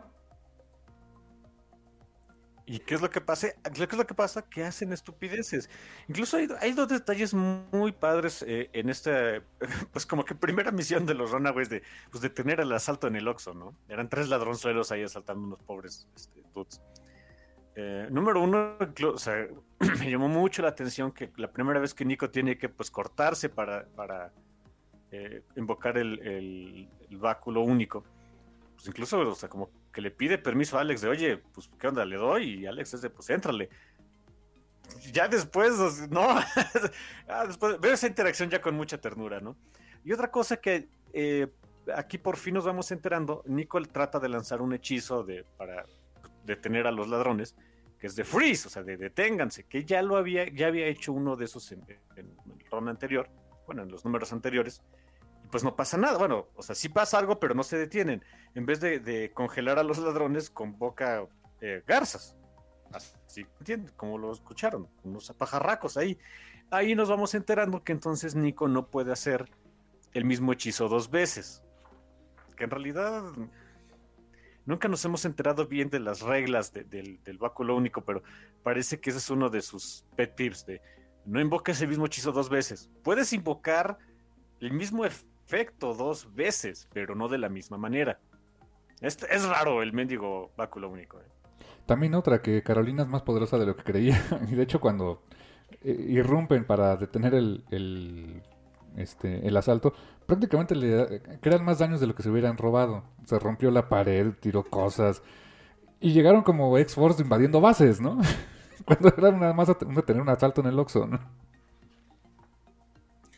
Sí, de hecho, este volumen me, me gustaría enfocarme mucho en Carolina porque eh, ese comentario que hizo Rainbow Rowell en la semana, así como que hasta sentí feo de, oye, sí es cierto, Carolina nunca ha sido, o sea, es literal el, el arco iris humano y nunca ha sido, eh, nunca ha estado en el reflector propiamente del, eh, yo creo que en el, en el, imaginario público ha estado poco realmente. Ah, así que, pues, ¿saben qué? Sí, voy a enfocarme mucho en ella porque, al carajo, es un personaje muy pachor y necesita más amor de nuestra parte. Eh, y, y, aquí es algo que bien curioso, este, que Carolina no sepa la extensión de sus poderes es algo que hasta el día de hoy, en el número de Runaways que salió el martes, el, el miércoles pasado, eh, seguimos en duda. No sabemos bien ni, ni exactamente de qué es capaz, hasta dónde llegan sus poderes como, como extraterrestre que es, ni exactamente cuál es su fisiología. Sabemos algunas cosas de ella, que necesita luz solar, cargarse, que es, que es básicamente una batería solar andando, pero poco más de eso, ¿eh? Así que es un buen misterio que se empieza a desarrollar aquí, que ojalá en algún momento este, podamos eh, tener pues un poquito más de desarrollo. Y el, el número cierra con lo que parecía, nos daban a entender que probablemente tendríamos un nuevo miembro en el equipo, ya que al detener a los ladrones, dos de ellos escapan y uno que es muy joven, eh, que se ve como de igual de la misma edad de ellos, dice, perdón, no quise hacerlo, mis papás son malignos y me obligaban a hacer esto. Y pues dice, y prácticamente Alex dice, ah, ¿por qué no lo dijiste antes? Bienvenido al club. Y dije, ok, pareciera que, que... Cuando lo leí por primera vez dije, ok, tenemos al nuevo miembro de los Runaways. Y eso, me parecía la intención, como de ir eh, acrecentando el elenco. O eso pensaba yo en este, en este número 7, carnal. Sí, sobre todo porque los ladrones sí les dan batalla, o sea, no, eran humanos normales, tenían fuerza aumentada, tenían velocidad y como que, ah, caray, pues qué está pasando, ¿no? Este cuate que se hace a sí mismo llamar Topher, em, les dice que pues, ay, les inventa ahí una historia. ah, sí, mis papás eh, eran eh, científicos, medio locos, tuvieron un accidente y tuvieron poderes, me tuvieron a mí y pues ahí quedamos. Hagan de cuenta como Electro en esa película de Amazing Spider-Man, santo Dios. Santo Dios. Y sí, o sea, se llevan a, Toffer, así como que bien, bien, bienvenido al equipo, ¿no? Y pasa algo bien, pasa algo bien curioso. Cuando llegan al, hostal, eh, pues como que lo reciben, ah, hola, bienvenido, pero es quien se le va a las mordidas es Old O sea, lo ve y se le va inmediatamente encima, ¿no? Sí, hay muchos elementos para, eh, de veras, eh, nada sutiles que Brian K. Vaughan y Alfona nos dejaron aquí para decir, oye, no confíes mucho en este dude. Para empezar, o sea, su, su historia que les inventa ahí a, eh, Nico, Chase, Alex y, Carolina que andaban con él, suena medio de, ah, ok, como digas, ¿no? Se me hace que la acabas de inventar. Número dos, cuando se van, cuando van ahí en, en, pues, la camioneta de Chase de regreso al hostal, Incluso, o sea, eh, eh, en, la, en Cero Sutilezas, pues vemos, eh, hay, hay, una escena donde ya van llegando ahí al hostal, es una escena este, en picado saliendo desde arriba y hay unos dudes que entendemos son los papás de, de viéndose la camioneta ominosamente, ¿no? Así que, ok, cero sutilezas al respecto de que esto no va bien. Y luego Old Day se le va las mordidas de manera instintiva. Cuando Old Day, si Gert no le dice ataca, no ataque, solo ataca amenazas. O sea, ya, ya, ya, ten- ya entendimos esa amenaza. Vamos a ver por dónde va el asunto. Algo que me encanta es que quien quiere detener a, a Ace de que no le haga nada es Molly. Y Molly pues, literalmente lo- la levanta así como, como si fuera perrito porque pues ella es súper fuerte. Y, y de repente Molly dice, este, ay, yo soy, soy mutante y... Este, y fíjate, fíjate nada más la época en la que se escribió esto, dice, soy mutante, pero no soy mala como Magneto y hago el bien como Dupe. O sea, hablaban de X-Statix, o sea, de la época en que estaba, ya no era X-Force, era X-Statix, el grupo rarito y este que reemplazó a X-Force un Ah. tiempo. Y dice, y algún día me voy a casar con Wolverine. ok. Ah, mm, corte A 2021. ah, se agarran a cates. Sí, pero pues bueno, Wolverine dura mucho vivo, así que esperemos que no pase algo así. También podemos ahí este, hacer un pequeño paréntesis. ¿Cuál Wolverine? Es buen punto, ya hay varios en el mercado. ¿no?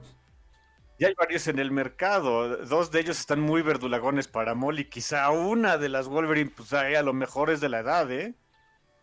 Eh, pu- puede ser, más o menos, buen punto. Me refiero a Gaby, no a Laura. Laura también está verdulagona. Sí, ya, ya, Gaby. Ya Laura tendrá sus, ¿qué? ¿Veintitantos? ¿Treinta años? Más o menos. Se supone, se supone que está en sus veintes. Mm, más o menos, sí, ok. Y bueno, eh, pues eh, le, le empiezan a dar como que el tour a, a Topher así por, eh, por, el, por el hostal. Y quien se ve muy amigable con, con él es, es Nico. Y dentro de todas esas interacciones, Es eh, una, forma de decir- es una forma de decirlo, sí. Y una de esas interacciones, pues este Topher confunde esa este, pues amabilidad y termina besándola. Y este Alex sí lo ve, ve eso desde eh, oculto, eh, como todo cliché, de- detrás de una pintura que le cortaron los ojitos. Y este eh, Alex se pone mal, o sea, así de, no, no puede ser esto, no, no, esto no debe estar pasando, ¿no? Ay, también Nico, santo Dios. Eh, sa- sabemos que es su, su tradición, ¿no? Eh, besar a la persona equivocada en el momento, en el peor momento todavía, ¿no? Ah, y Toffer, cuando nos enteramos bien quién y qué es Toffer, ah, y you, guácala, en fin. Eh, también digo, es eh, esa, esa tensión romántica que existe entre los, um, entre los miembros del, entre comillas, equipo, porque varias veces lo han dicho, no son equipo. Es otro de esos elementos perennes en la historia de Runaways. No sería lo, ahora sí que no sería lo mismo si no, eh, si no, si no existiera, pues, a veces no es tanto ya, bueno, ya a la fecha ya no es tensión romántica, sino simplemente romance entre ellos. Ay, en algunos casos sí hay tensión, pero bueno. Eh, pero que también era algo no es nuevo en, en, en equipos de Marvel, o sea, todos sabemos que X-Men era una telenovelota y que lo comprábamos honestamente, tanto por la acción como por la telenovela, ni le hagamos al cuento. Eh, pero era, padre poder ver eh, como que eh, esos elementos tra- trasladados a un, a un grupo juvenil, que era algo que no se veía, honestamente, creo que antes de, de Runaways, en un eh, grupo hecho particularmente de, de- de chamacos, de squinkles, en Marvel creo que nunca se había hecho. De tan chamacos, no. No, no, realmente. Cierto, creo que, creo que era como la primera vez, ¿eh, carnal?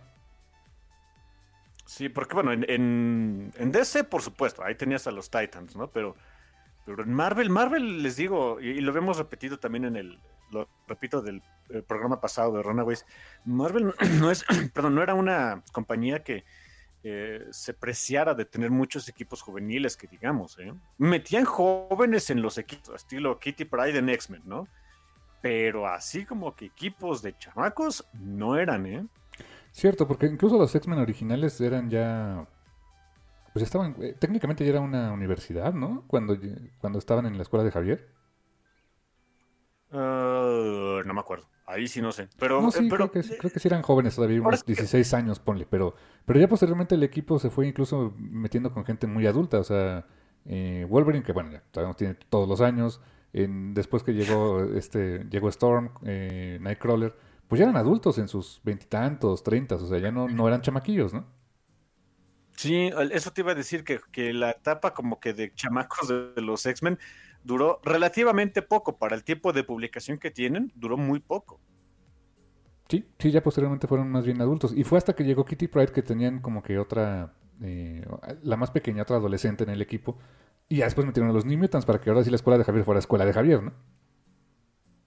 Sí, sí, la escuela paramilitar de Javier, hay que aclarar eso, pero bueno. en el resto de este número, eh, Toffer se sigue, se sigue metiendo con, este, con el equipo, metiéndose con sus cabezas. Y sí, en el primer, en el primer número que estuvo en el, en el hostal, eh, pues estuvo ahí este, molestingando a Nico. Acá le toca a Carolina, que Carolina también está como vulnerable, está... Eh, no, como que no le gusta la idea de esconder. Le, eh, le dijeron que escondiera su origen extraterrestre. Le dijeron, pues di que eres mutante. Como que eso está mejor visto, ¿no? y eso como que no, eso no, le, no le gustó, ¿eh? No, no, no, es que sí suena feo decir, oye, o sea, no, no, no somos este mutantes, pero pues porfa mejor di que eres, pero no eres, no somos racistas contra alienígenos, pero porfa di que eres mutante, ¿no? Chale, qué mal. Y también Carolina todavía se estaba descubriendo a sí misma, se le hizo fácil tirarle la onda al nuevo, eh, que más bien siento que era como, Nico no me está haciendo caso, entonces voy a ver cómo puedo darle celos, pero bueno. Y se da una de las escenas más, a la postre, curiosas, divertidas, eh, tiernas y honestamente bastante ridículas de toda la historia de publicación de Runaways, porque Nico se entera de que Carolina le anda tirando la onda al, muchacho nuevo, que pues ya le había tirado la onda a Nico y ahora me peleo con Carolina por un muchacho, hazme el favor. sí, hasta llega Molly, llega hasta Gertas con su dinosaurio de, ya bájenle dos rayitas, ¿cómo es que están peleando por un chico y menos por el nuevo, no? O sea, Gert siempre ha sido la más amargada, eh, como que seria de todo el equipo. Y es, es la parte bonita de tener eh, un equipo, de que puedes ponerle ciertos atributos a, tus, a los personajes para que se balanceen entre sí. Mientras que todos los demás tienen la hormona súper alta y hecha, este, e-, es un parque de diversiones. Gert como que es más tranquila de haber, o sea, se dan cuenta de que todavía seguimos siendo chamacos sin hogar, que nuestros papás son súper asesinos y mala onda, nos están buscando y eh, tenemos millones de problemas eh, que, no podríamos, que no tenemos ni cómo enfrentarlos y se están peleando por un muchacho. Sí, como que hey, reaccionen tipos, ¿no? Sí, en el transcurso de este, de, de este ron, eh, bueno, de, este, de estos números, también algo que vemos, que es el, ese sí para que vean, sería mi única, eh, no, pues es, no es exactamente crítica, pero es uno de esos elementos que, pues, bueno, cuestiones de espacio, ¿no? Había, trataban aquí de meter más las interacciones eh, de los papás de los Runaways, o sea, entre ellos, tanto, o sea, como parejas, o sea, los papás de Nico, los de Ale, como entre ellos, o sea, de cómo se llevaban eh, The Pride entre ellos. Y vemos que ah, lo que nos dejan ver en estas pocas páginas, que no son muchas interacciones, realmente nunca terminamos de conocer a The Pride a fondo, es que, o sea, sí son, sí son aliados, pero también son rivales en muchas cosas, o sea, son, tienen esa particularidad de, o sea, estoy aliado contigo por circunstancias más grandes a mí, pero uno, no me caes bien, dos, no confío en ti, y tres, a la primera oportunidad me deshago de ti. Eh, o sea, está bien, está padre poder ver, esas interacciones, ver eh, también cuáles son las diferentes fortalezas de The Pride y ver por qué son peligrosos. Y, vemos que, por cierto, muy al estilo, o sea, es, es un espejo maligno de, de Runaways, porque eh, vemos que quienes no tienen poder, o sea, un poder físico o, tecnológico, etcétera, pues también son los padres de Alex, que más bien son mentes criminales, son muy buenos en lo que hacen, pero no tienen nada realmente eh, que podría amenazar al resto de, The Pride, pero aún así les, les tienen, saben que son canijos y les tienen cierto respeto se ve, son padres esas escenas, eh, hablan mucho de que, pues bueno, lo, de Pride no, no se va de brazos cruzados sin buscar a sus hijos. Eh, también dan la idea de que sí aman a sus hijos muy a su modo, ¿no? Pero, pero sientes como que ese amor no protector o, paternal, sino ese amor em, casi obsesivo de que es mi legado. Ah, así que, o sea, está bien, está padre, pero no sé, es el único punto que si digo, pudimos haber aprovechado estos seis números para explorar más bien a The Pride que a los Runaways. No sé, detallitos ahí chistosos. Cosa que, por ejemplo, en la serie de TV sí hicieron más, ¿no? sobre todo en la primera temporada sí conocimos más a, a, los miembros de The Pride y cómo, cómo interaccionaban entre ellos con sus parejas, etcétera. Eh, creo que en ese sentido sí le, supieron sacar bastante jugo a eso que casi no habíamos visto, ¿no?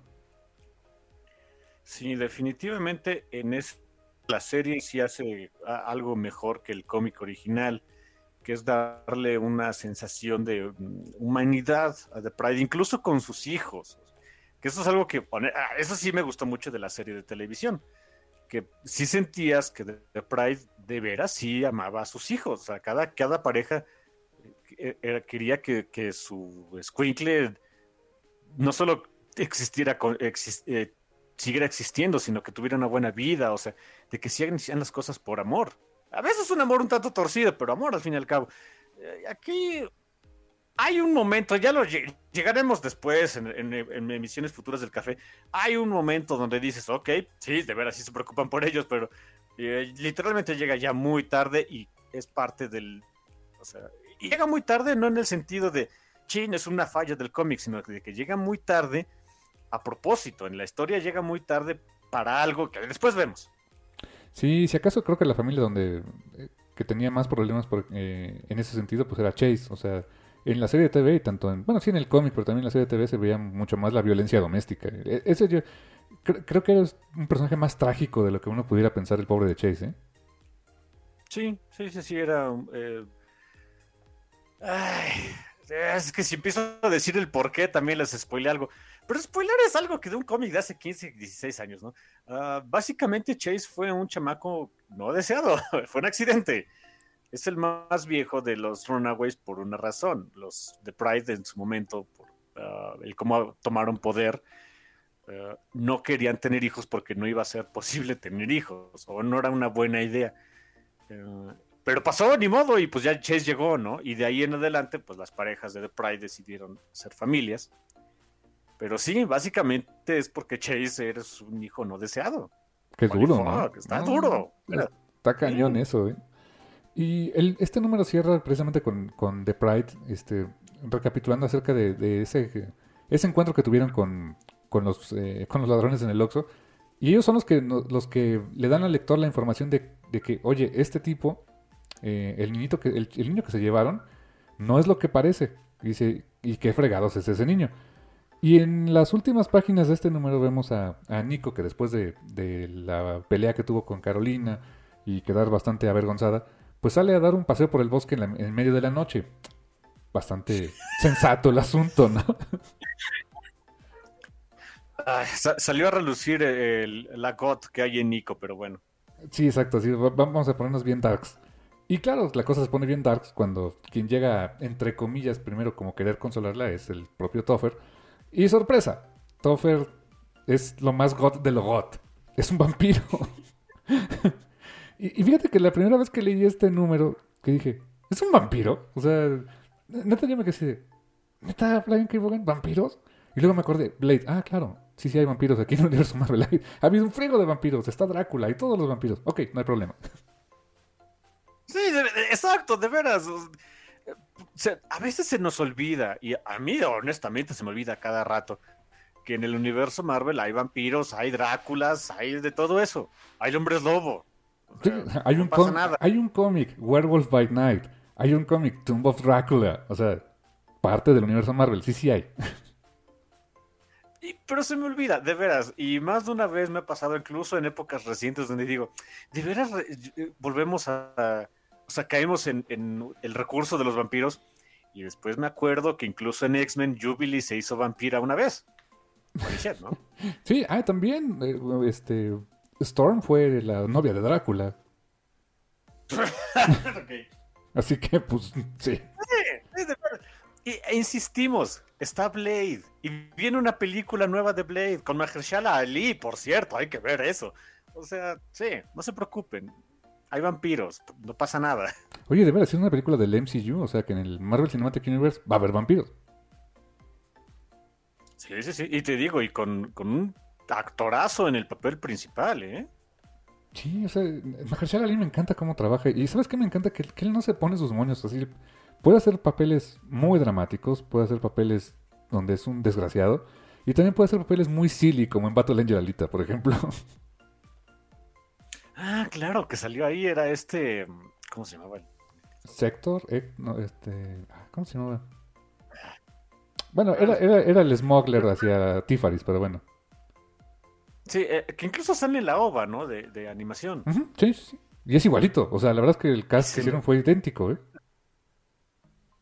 Y se me va por completo el nombre del personaje, va, ni modo. Así es esto, carnal. Y en el siguiente número vemos el, la, en, el, número 10 de la colección, pues vemos el enfrentamiento entre los eh, Runaways y, y, Toffer. Que Toffer sí, o sea, él sí iba, literal iba a la yugular, ¿no? Y pues a esta Nico, más bien, más allá de, de querérsela, este, que nada más se lo chupara, no, más bien como que sí quería convertirla así a lo, a lo Twilight, ¿no? Que creo que todavía no existía Twilight, pero aquí hay luz de luna y toda la onda, o sea, el setting así bien vampírico. La verdad, dije, ah, ok, qué ternurita. Sí, mira, aquí no había Twilight. ¿Sabes qué sí había en este entonces? Entrevista con el vampiro. Ah, sí, cierto. Buen punto. Es todo, es todo el setting. Es absolutamente todo el setting de lo que se vio en entrevista con el vampiro. Un incluso hay un vampiro que se quedó atrapado en, una edad joven porque lo convirtieron en esa eh, cuando tenía como 16, 17 años, hace muchísimos años, eh, en un setting moderno. Es entrevista con el vampiro. y sí, o sea, pero eso sí, cuando Toffer quiere este, morderle el cuello a Nico, con la pequeña y más mínima punción como para ya este, empezar a chuparle la sangre, es pequeño detalle, le sale la sangre y ups. O sea, el, el báculo único, o sea, ella puede llamar el báculo único, que sabemos que se le queda en, físicamente no está en, ella, o sea, sí queda en ella como que en una parte de su cuerpo que es en el pecho, pero bien dice Nico que más, bien se le, como que se le atora en el alma el maldito báculo único, ¿no? Dices, ok. Em, Nico no puede contra Toffer porque, bueno, es medio, es una bruja incompetente que no sabe bien el, extremo de su, de su, magia, de su poder, ni de lo que puede ser el báculo único. Si supiera lo que se puede hacer con esa arma, Toffer hubiera sido cenizas hace como dos números, pero bueno. Porque recordemos, ah, un diálogo que tiene aquí de Pride, que lo mencionan, es que el báculo único hace temer a Dormammu. Eh. Holy shit, ¿no? wow. O sea, un arma que puede detener a un dios del caos, que, en algún otros, en alguna otra historia, no me acuerdo si fue en Runaways o en otra, en otra de esas eh, apariciones de, invitados que tuvieron, se hace mención de que ya se usó el báculo único contra Dormammu y lo mantuvo a raya en la Dark Dimension y no sé qué, y dices, ay, ok. Oye, no, no, nunca ha habido una historia o está en plan alguna historia donde en un futuro en el universo Marvel esta Nico se convierta en el hechicero supremo o algo así. Mm, hay una hay una una miniserie ay, no, me acuerdo cómo se llama es algo de Doctor Strange donde se hace como que ahora sí los tryouts no de, quién podría ser el futuro hechicero supremo quien, quien se supone es la persona eh, como que la en el momento en el que Strange se muera o deje de ser el hechicero supremo, quien quedaría eh, en eh, el frontrunner en esa posición, en realidad es Iliana Rasputin. Bueno, Iliana Rasputina. Oh my god. Ah, pues sí, de hecho entrenó con él. Eh, en retrospectiva entrenó con él en el round de Bendis. Sí, sí, sí. O sea, es este Magic. Magic sería la persona que tendría el ojo de Agamotto y bla, bla, bla. Y sería la hechicera suprema. Y ella bien contenta y feliz porque aparte de ser la reina del limbo, la reina del infierno del limbo, yo también puedo ser la, reina de todos los magos aquí en la tierra, ¿no? Mm, ok. Ay, perdón, perdón, le pegué el cable. Eh, ok. Digo, no sé, eh, yo, yo pensaba que quizá en un futuro, pero pues sí es medio inútil la pobre de Nico. Quién sabe en un futuro si mejora, pero... Sí, eh, digo, y en, ese, en esa miniserie se, se baraja la posibilidad de que podría también ser Nico, pero eh, eh, exactamente dicen eso de, ah, pero como que no está lista. Chance en una de esas, en un muy largo futuro, ¿no? Sí, sí, sí, que se ponga a estudiar, que le, le- tenga dos este, neuronas eh, para frotar juntas y entonces a lo mejor ya, ¿no? Wow.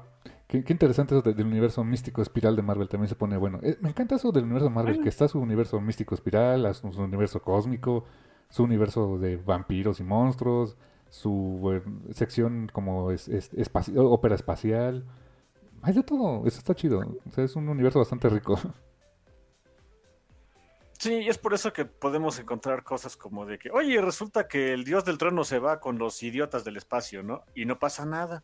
¿Eh? Por ejemplo, como ahora sí supiste, nada más paréntesis, ese chisme ahora de que aparentemente eh, Thor no es hijo de Freya. Ah, caray, ¿quién le puso el cuerno a Freya? ¿Con quién le puso el cuerno a Freya? Odín. con el Fénix. Con la, con la Eso entidad, con la fuerza. Fénix. Yo así de, ¿what? ¿Qué, ¿Cómo?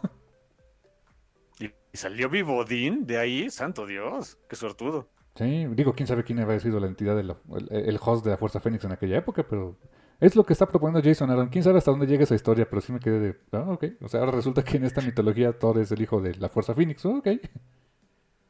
Sí, es, es mala idea si, si, si de repente Odín decide, no, pues siempre no, ya siempre sí me voy con mi esposa Freya. Uy, ¿saliste vivo? Ah, sí, you. soy vida y fuego encarnados, motherfucker, ¿no? Sí, ¿qué, qué es el Fénix? O sea, ¿qué es un diosecito desde segunda comodín ante la fuerza Fénix, no? Pues sí, se hacía temblar hasta Galactus, ¿no? Galactus es una fuerza de, de un universo primigenio, bla, bla, bla, y no sé qué. Holy shit. Por cierto, pequeño, otro pequeño paréntesis, ¿cómo me gusta ese nombre? Galactus. Se me, me encanta el, el nombre que se les ocurrió. Sí, es de esas cosas que estoy seguro eh, cuando fue, cuando me lo inventó este, lo inventó ya Kirby y este eh, ¿Y Stanley? y Stan Lee, ¿verdad? Cuando hacían los Fantastic Four, hasta donde yo me acuerdo. Que dicen que realmente el que inventó el nombre es, fue Kirby. Y sí lo creo, ¿eh? Sí, pero eh, de todos los nombres que, que- y cosas que hizo Kirby, yo creo que es de las que dijo, oye, ¿cómo le, pasamos, le ponemos esta amenaza galáctica que come planetas? ¿A Galactus? Y mira, ah, ok, sí. ok. Y mira, eh, no sé, me, encanta cómo se escucha el nombre. De hecho, también por ahí hay un medicamento que se llama Galactus. ¿Y qué hace? Es algo, tiene algo de lactina o no sé qué fregados. Creo, creo que es para este. No me, no me creas mucho, pero creo que es analgésico para dolores muy fuertes, algo así. ok, para dolores gigantescos, ¿no? Ándale, sí, cuánto dolor es planetario. ¿no? Ya, perdonen, perdonen tanta tontería en el café comiquero. Back to Runaways. Back to Runaways. Y, o sea, eh, Nico logra zafarse gracias al báculo único que lo atraviesa cual estaca, pero dice el, el vampiro, oye, ¿crees como en las películas? Pues no, no pasa nada, mira, ya estoy mejor, ¿no? Y esta, eh, Alex llega a, a rescatar a Nico dándole de, de, este, de antorchazos, porque curiosamente, ¿por qué salió Alex con una antorcha? ¿Por qué no salió con una linterna normal? No, vamos con una antorcha. ¿Por qué? ¿Quién sabe? Porque el guion demandaba que le dieran la cabezota a Topher, lo dejara medio inconsciente y se pudiera echar a correr con Nico. Sino que chiste. Sí, No haces lo mismo con una linterna. sí, exactamente. O, o pudo ser lo siguiente. ¿Sabes cómo le dicen en, en- en- en Inglaterra a una, a una lámpara, una linterna? Torch. Torch. A lo mejor alguien confundió el guion. Anda así. En- y entonces sale con una, un torcha en la mano y así, ¿antorcha? Bueno, ok. está viendo Alfona. ¿De veras? Ok. Sí, es lo- eso también vamos a darle un poco más de crédito a Alex. Ya lo dedujo y es bien inteligente, por eso se llevó una antorcha, ¿no? Ah, también, ok, vamos a decir que es eso. Ok, si me gusta esa idea. Y eh, pues después de rescatar a, a Nico, llegan, regresan al hostal juntos y ¿qué creen? Despiérdense porque resulta que este Toffer es un vampiro. ¿Qué? Sí, es un vampiro. Y empiezan a pelear contra él, pero él tiene años de experiencia y además de todo, este eh, es súper fuerte, o sea, tiene sus poderes vampíricos. Y ahora que lo pienso con años de experiencia, es un tipo de más de 100 años que anda besando jovencitas de 16, 17. Fuck. Es un asqueroso muros, pero bueno. ¿Y saben cómo se muere Toffer? En realidad es la forma más... Le... Resulta que creo que eh, Logot de Nico se le pegó a Carolina. En inglés es un buen pon porque dices que eh, she wrote down, eh, she wrote off on her. O sea, hay varias formas de interpretar esa, esa frase, pero bueno. Eh, total que Carolina ya no quiere vivir porque dice, si me, si, si me voy a hacer adulta y voy a ser este cretino como mis padres o como tú, cosa asquerosa, pues me muero mejor, ¿no? Así que órale, chúpale la sangre. Y Toffer ni dijo, pues bueno, pues ya que están ofreciendo, le entro. Pero ¿qué crees? ¿Se acuerdan eso que comenté de que Carolina es una batería solar andante, de que en realidad no sabemos bien cuál es su fisiología, de que hay mucho misterio alrededor? Una de las cosas que sí sabemos es que su sangre está cargada de energía solar, que a un vampiro lo mata. Toffer la trata de chupar la sangre y adivinan qué pasa con Toffer. Sí, es como si uno baboso hubiera comido sal, ¿no? algo así. Como en bichos te dije, sin sal. Me acordé inmediatamente de eso. muy feliz en agonía todavía reclamar que ya, perdón. Y sí, literalmente se, deshace, así, así como en Blade, se deshace, o sea, se hace polvito, ¿no? Y ya, eh, terminó este. Eh, derrotamos al, al, villano en turno. O sea, sí, pero todo está mal. La, confianza entre los, entre los Runaways quedó, quedó rota.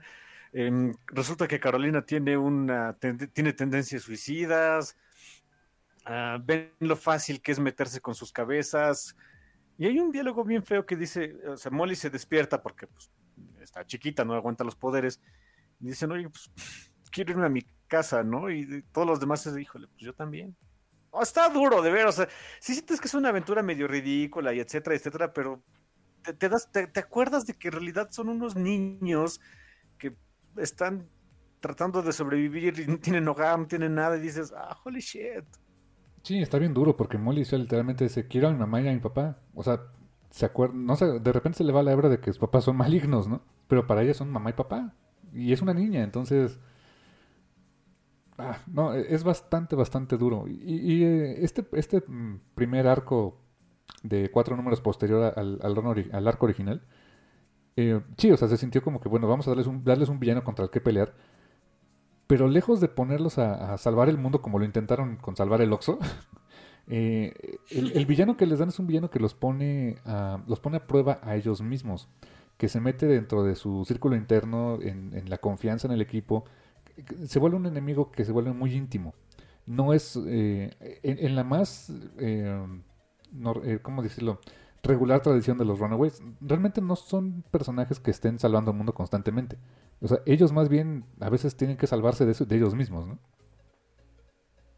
A veces todo el tiempo. Sus malas decisiones siempre los llevan a eso y Sí, esa ha sido la tónica de Runaways desde siempre. Hay muchas innovaciones con los personajes, de, cómo se comportan entre ellos, los han hecho crecer, etcétera. Pero esa, ese core de esos personajes, de nuestras amenazas, son cosas que, muy a diferencia de otros, por ejemplo, de los Avengers, donde pues mm, las amenazas no es que sean totalmente personales, es de tenemos que saber al hijo mundo o algo así. No, aquí sí, aquí es, quien los amenazas de tengo algo contra ti personalmente y te quiero dañar a ti porque sí, ¿no? lo sientes más feo. Sí. Y el segundo arco de este tomo, pues que son dos numeritos, es el primer crossover este, que tienen con otros personajes del universo Marvel en los Runaways. Que aquí vemos que hay un detective que trabaja para The Pride, que le encargaron el encuentra a nuestros hijos, hágale como quiera, pero encuéntrelos. Y la forma que se le ocurre es traerse eh, a un par de superhéroes arrastrar a los hijos, porque ahora resulta que los chicos, este, los propios padres los, los incriminaron diciendo que ellos habían secuestrado a Molly y habían matado a la niña que, sacrificaron ellos en el, en, el, en el, primer arco de esta historia. Y para eh, acelerar el proceso, a ese detective se le ocurre traer eh, superhéroes de Nueva York a que básicamente detengan a los chicos, los encuentren y los lleven a la justicia. ¿Y a quién es a quien se trae, carnal? A los a, quienes eran este, también unos superhéroes eh, Runaways originales, a Cloak and Dagger. Y déjenme decirles algo, son dos personajes a los que les tengo mucho aprecio y casi no conozco nada de ellos. O realmente los conocí por Maximum Carnage, y, pero desde ahí me gustaron. Sí, fíjate, también los conocí por ahí, por Maximum Carnage básicamente. Y algo, el primer diálogo que tiene Cloak en, esta, en este cómic, y me da mucha risa porque pues sí es cierto, o sea, es muy... Eh, a nivel editorial es exactamente eso. Dice Cloak, la, la, popularidad nunca ha sido una preocupación para Cloak y Dagger. Y es verdad, o sea, son personajes que han estado mucho tiempo en circulación, que han tenido, han tenido varias series regulares, eh, pero no son los más populares. ¿Pero qué crees? De alguna manera, de no ser tan populares, tuvieron una serie de televisión de tres temporadas. Y que en realidad la, cancelaron no por que no tuviera viewership o algo así, es porque, bueno, llegó el movimiento de eh, Kevin Feige haciéndose cargo de todo, eh, todo lo de televisión de Marvel también. O sea, también hay que considerar eso. Ah, no es de que haya fallado la serie, ¿eh? Kane, eh, tú viste toda la serie de Runaways. ¿Hubo un crossover con ellos? Sí, sí, sí hubo. O sea, ¿sí aparecieron Cloak y Dagger con los Runaways? Sí, 100%. Ahí andaban, dando lata. Wow. O sea que sí, igual que en el cómic, fue su primer crossover con otros superhéroes. Sí, sí, la diferencia ahí es que, bueno, Cloak and Dagger también eran eh, eh, superhéroes juveniles. Mucho más superhéroes, ahí sí para que ven. Mm, ya. Que por cierto, también en la serie de Cloak and Dagger, eh, paréntesis, mencionaron, había una detective que tenía, que, que mencionaba que tenía una amiga en Nueva York eh, que, que, que, pues que, ya tenía como que experiencia lidiando con cosas extrañas, que se llamaba Misty. Y, tal cual menciona, Misty Knight, la, el personaje que aparece en Luke Cage. Eh, o sea, sí compartían como, veladamente parecía como que si era el mismo universo de, de los este, personajes Netflix de Marvel, o sea, los Defenders los Runaways, Cloak and Dagger e indirectamente pues eh, también el resto del universo Marvel porque pues en un inicio aquel universo de, Daredevil, Jessica Jones, etcétera, pues sí decían, hacían eh, alusión al incidente de Nueva York, este que era los Chitauri, entonces entre que sí, entre que no, pero sí compartían universo, ¿no? Sí, no, incluso en Runaways, en varias eh, en un par de ocasiones Alex hace referencia, por ejemplo, a Wakanda. Ah, sí. Sí, sí, 100%. O sea, no lo podían decir tanto, pero creo que se hace mención ¿Perdón? No lo podían decir tanto, pero sí, ¿no? Eh, sí, o sea, no, era como que, ay, este, y, mi ídolo es este Black Panther o algo así. No, no tanto así, pero hace mención de Wakanda. Eh, hay un par, hay un par de episodios, un episodio, no me acuerdo bien, donde van a Eh, ¿Te acuerdas la, tienda de donas donde Iron Man está tragando donas en Iron Man 2? Que se encuentra Nick Fury y no sé qué. Ah, sí. utilizan ese, mismo setting ahí para un asunto con Runaways también. O sea, varias referencias al universo cinematográfico de Marvel en, esa serie. O sea, pues sí, técnicamente ahí andaban, ¿eh? eh si después se les quita lo. No sé, el, pleito que sea que traigan entre, televisión y, cine, eh, pues prácticamente propiedad de, Disney, pues no veo nada difícil que los personajes que salieron en Hulu eh, los vean después en Disney Plus en otras series. Es muy probable que, por cierto, ah, eh, también en Disney Plus está ahorita la serie de Runaways, pero nada más la primera temporada, ¿verdad? Las dos primeras, fíjate. Las dos primeras, la tercera no se ha estrenado, ¿verdad? No, en Disney Plus todavía no. Aquí en México, por lo menos, todavía no. Y Cloak, Cloak and Dagger estaba en Netflix. Desconozco si todavía está ahí, fíjate. No, sé si, ya, si ya, lo hayan perdido, pero ahí la vi. De hecho, ahí vi la serie de Cloak and Dagger, la primera temporada. Las demás no, se, no llegaron. Yo creo que ahí sí ya la perdieron porque ya caducó. Así es esto, carnal. Pero bueno, back to Runaways. ¿Qué pasa en este segundo mini arco ahí con Cloak and Dagger, carnal? Es, en realidad es un... Eh, para empezar, hay un, detallito muy padre. Esta es eh, la primera vez en la que pues tiene que entrar un artista invitado porque pues Alfona no es, este, no es robot, también necesita un descanso. Así que en estos dos números eh, los dibuja por primera vez Takeshi Miyazawa. Y la verdad es que para el, el estilo que habían estado manejando en el cómic, eh, no sientes que, que desentone, ¿eh? para nada. Eh, sabemos que Takeshi Miyazawa ha tenido una carrera, o sea, su estilo ha, variado muchísimo en el transcurso de los años, siempre sabiendo, o sea, siempre reconoces que es Takeshi Miyazawa, por supuesto, pero de repente dibujaba más...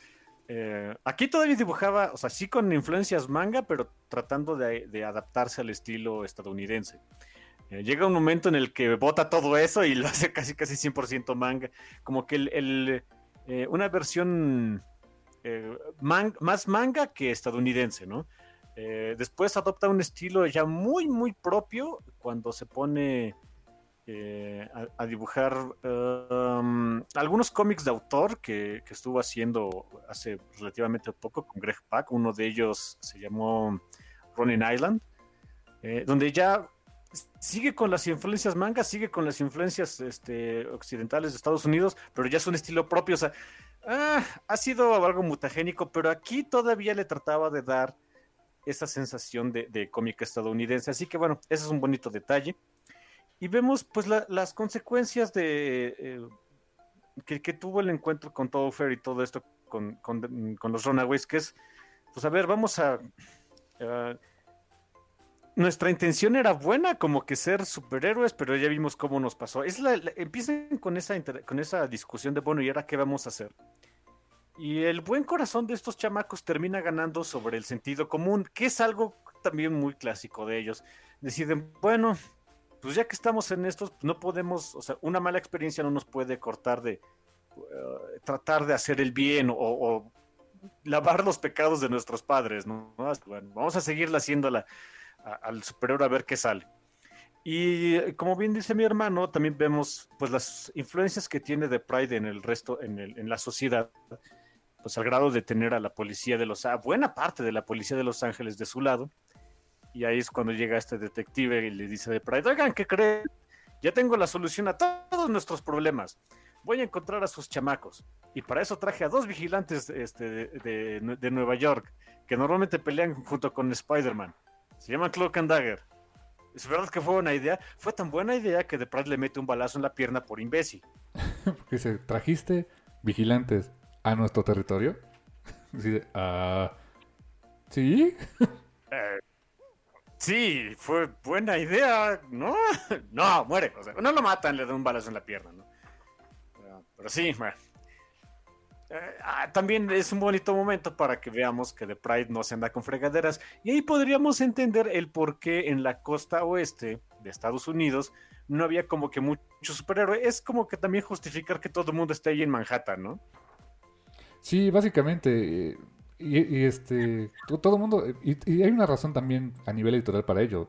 Como los cómics de Marvel se hacían en Nueva York, pues es lo que ellos conocían. Era lo que artistas y dibujantes de la época pues conocían, Nueva York. Sí, seguro, o sea, sabiendo de, California y lo que tú quieras, pero pues eh, eh, algo que siempre decía Stan Lee era Marvel Comics, el mundo fuera de tu ventana. Y literalmente para ellos era eso, o sea, lo que ellos escribían y dibujaban era lo que podían ver de camino al trabajo, este, e, era Nueva York, nada más. por eso es que no era tan común que, que otras ciudades, de, otras, ni siquiera otros países, otras ciudades de Estados Unidos se mencionaran tanto en los cómics de Marvel, ¿no? Eh, ya obviamente todo ese asunto ha cambiado muchísimo por, porque ahora pues muchos artistas de, que trabajan para editoriales mainstream en Estados Unidos, Marvel, DC, Image, Valiant, etcétera, viven en otros lados del mundo, ¿eh? Así que ya no hay, ya no hay excusas. La globalización sí sirvió para algo, ¿eh? Como en México, ¿cuántos artistas no hay en, México trabajando para Marvel, para DC, para este Valiant, Image, diferentes títulos, ¿no? Sí, de uno más, de bueno, es CF Villa, supongo que es Carlos, Carlos Francisco Villa, vive acá en la Ciudad de México, que está dibujando la serie de Black Cat. Eh, es cierto, sí, sí, sí. Eh, exactamente está dibujando Black Cat y también, por ejemplo, otro, otros, un par de artistas mexicanos están dibujando Last Running para Tortugas Ninja. Así que, pues, hey, eh, Sí. Que por cierto, un pequeño, un pequeño paréntesis, hablando de, de personajes conocí por Spider-Man, por Maximum Carnage, y estas vamos. Eh, si no han comprado la serie de Black Cat, que voy a ser sincero, la compré porque hubo un par de números que dibujó Chris Anka. Este, compré esos números de nada más. Pues me gustó, ya me fui para atrás a ver de qué trataba. ¿Qué creen que está buena, eh? ¿A poco sí vale la pena? Está muy divertida, está muy, muy divertida. Es Felicia haciendo este trabajos de heists. Felicia es la onda. Eh, abrazan el que no es heroína ni por error, de que es ladrona, ¿eh? O sea, ella, ella roba para vivir. Sí, me acuerdo que cuando la conocí en Maximum Carnage, básicamente sí era como.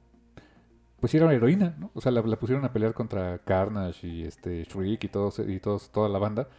Y yo pensaba que sí era una heroína, pero realmente no. Era una ladrona. No. Ella roba para vivir y le gusta. o sea, todavía con eso, ¿no? Pero bueno, si pueden, si pueden, este, ahí recomiendo que, que lean esa bien. Está muy, muy divertida la serie. Bueno, fíjate que ya había visto antes a Black Cat, pero eh, fíjate, conocí a Felicia cuando había dejado un poco su identidad. ¿Te acuerdas aquella etapa con eh, Eric Larsen al frente en Spider-Man cuando... Eh, esos números donde, donde Venom se lleva a Peter a, una isla? Ah, sí, claro. Ahí aparece Felicia, pero era Felicia Hardy, andaba con Flash Thompson y ya no era la gata negra. O sea, durante ese tiempo como que dejó atrás su identidad este, superheroica. Uh, sí, y también hubo un rato que fue eh, Mob Boss, ¿eh? Sí, sí, sí, sí. recientemente, ¿no? Creo que después en la etapa de, con Dan Slot la, pues la hicieron este, jefa de la mafia y e, era bastante brutal la tipa, ¿no? Sí, sí, sí, ándale, no, me acordaba bien de quién, quién, la había escrito. Sí, sí, fue, fue Dan Slot eh, quien, quien hizo a Felicia, pues una, una maestra criminal. Uh, pues también le queda, ¿eh? O sea, no, no, es, no está tan lejos de la realidad. O sea, no, no, es, no, no es como, no que escaparía Felicia. Pero bueno, ya le hicieron otra vez como que ladrona, este, ladrona, ladrona y uh, está muy, muy divertida esa serie. Si pueden, chequenla. Eh, ahorita dibujada por eh, C.F. Villa gran artista, ¿eh? Gran, gran artista. Vientos, carnal. Y volviendo a este mini arco de Runaways, pues después de la clasiquísima confrontación, de que pues eh, eh, es un crossover, hasta lo menciona, ¿no? Esto es como un crossover, primero peleamos y luego ya vamos a ser amiguitos. Pues técnicamente sí. Y eh, después de, ese encuentro, pues, y, de, entenderse de que pues realmente los papás eran los malos, pues les, eh, Cloak y Dagger les dicen a los chicos, no se preocupen, vamos a regresar con ayuda. Vamos a ir este, a, Nueva York y vamos a traernos a los Avengers para acabar con The Pride, ¿no? Y, fíjate que era algo que era bastante lógico. Si, superhéroes como ellos, que, son amigos de, diferentes superhéroes de, este, de, mayor categoría, pues obviamente les iban con el tip, ¿no? De, oye, mira, aquí en California resulta que donde nunca nos metemos eh, eh, hay, hay malos, ¿no? Entonces tráiganse a los West Coast Avengers o alguien. Pero no sucede. Y no sucede porque The Pride les termina lavando el cerebro para que olviden todo.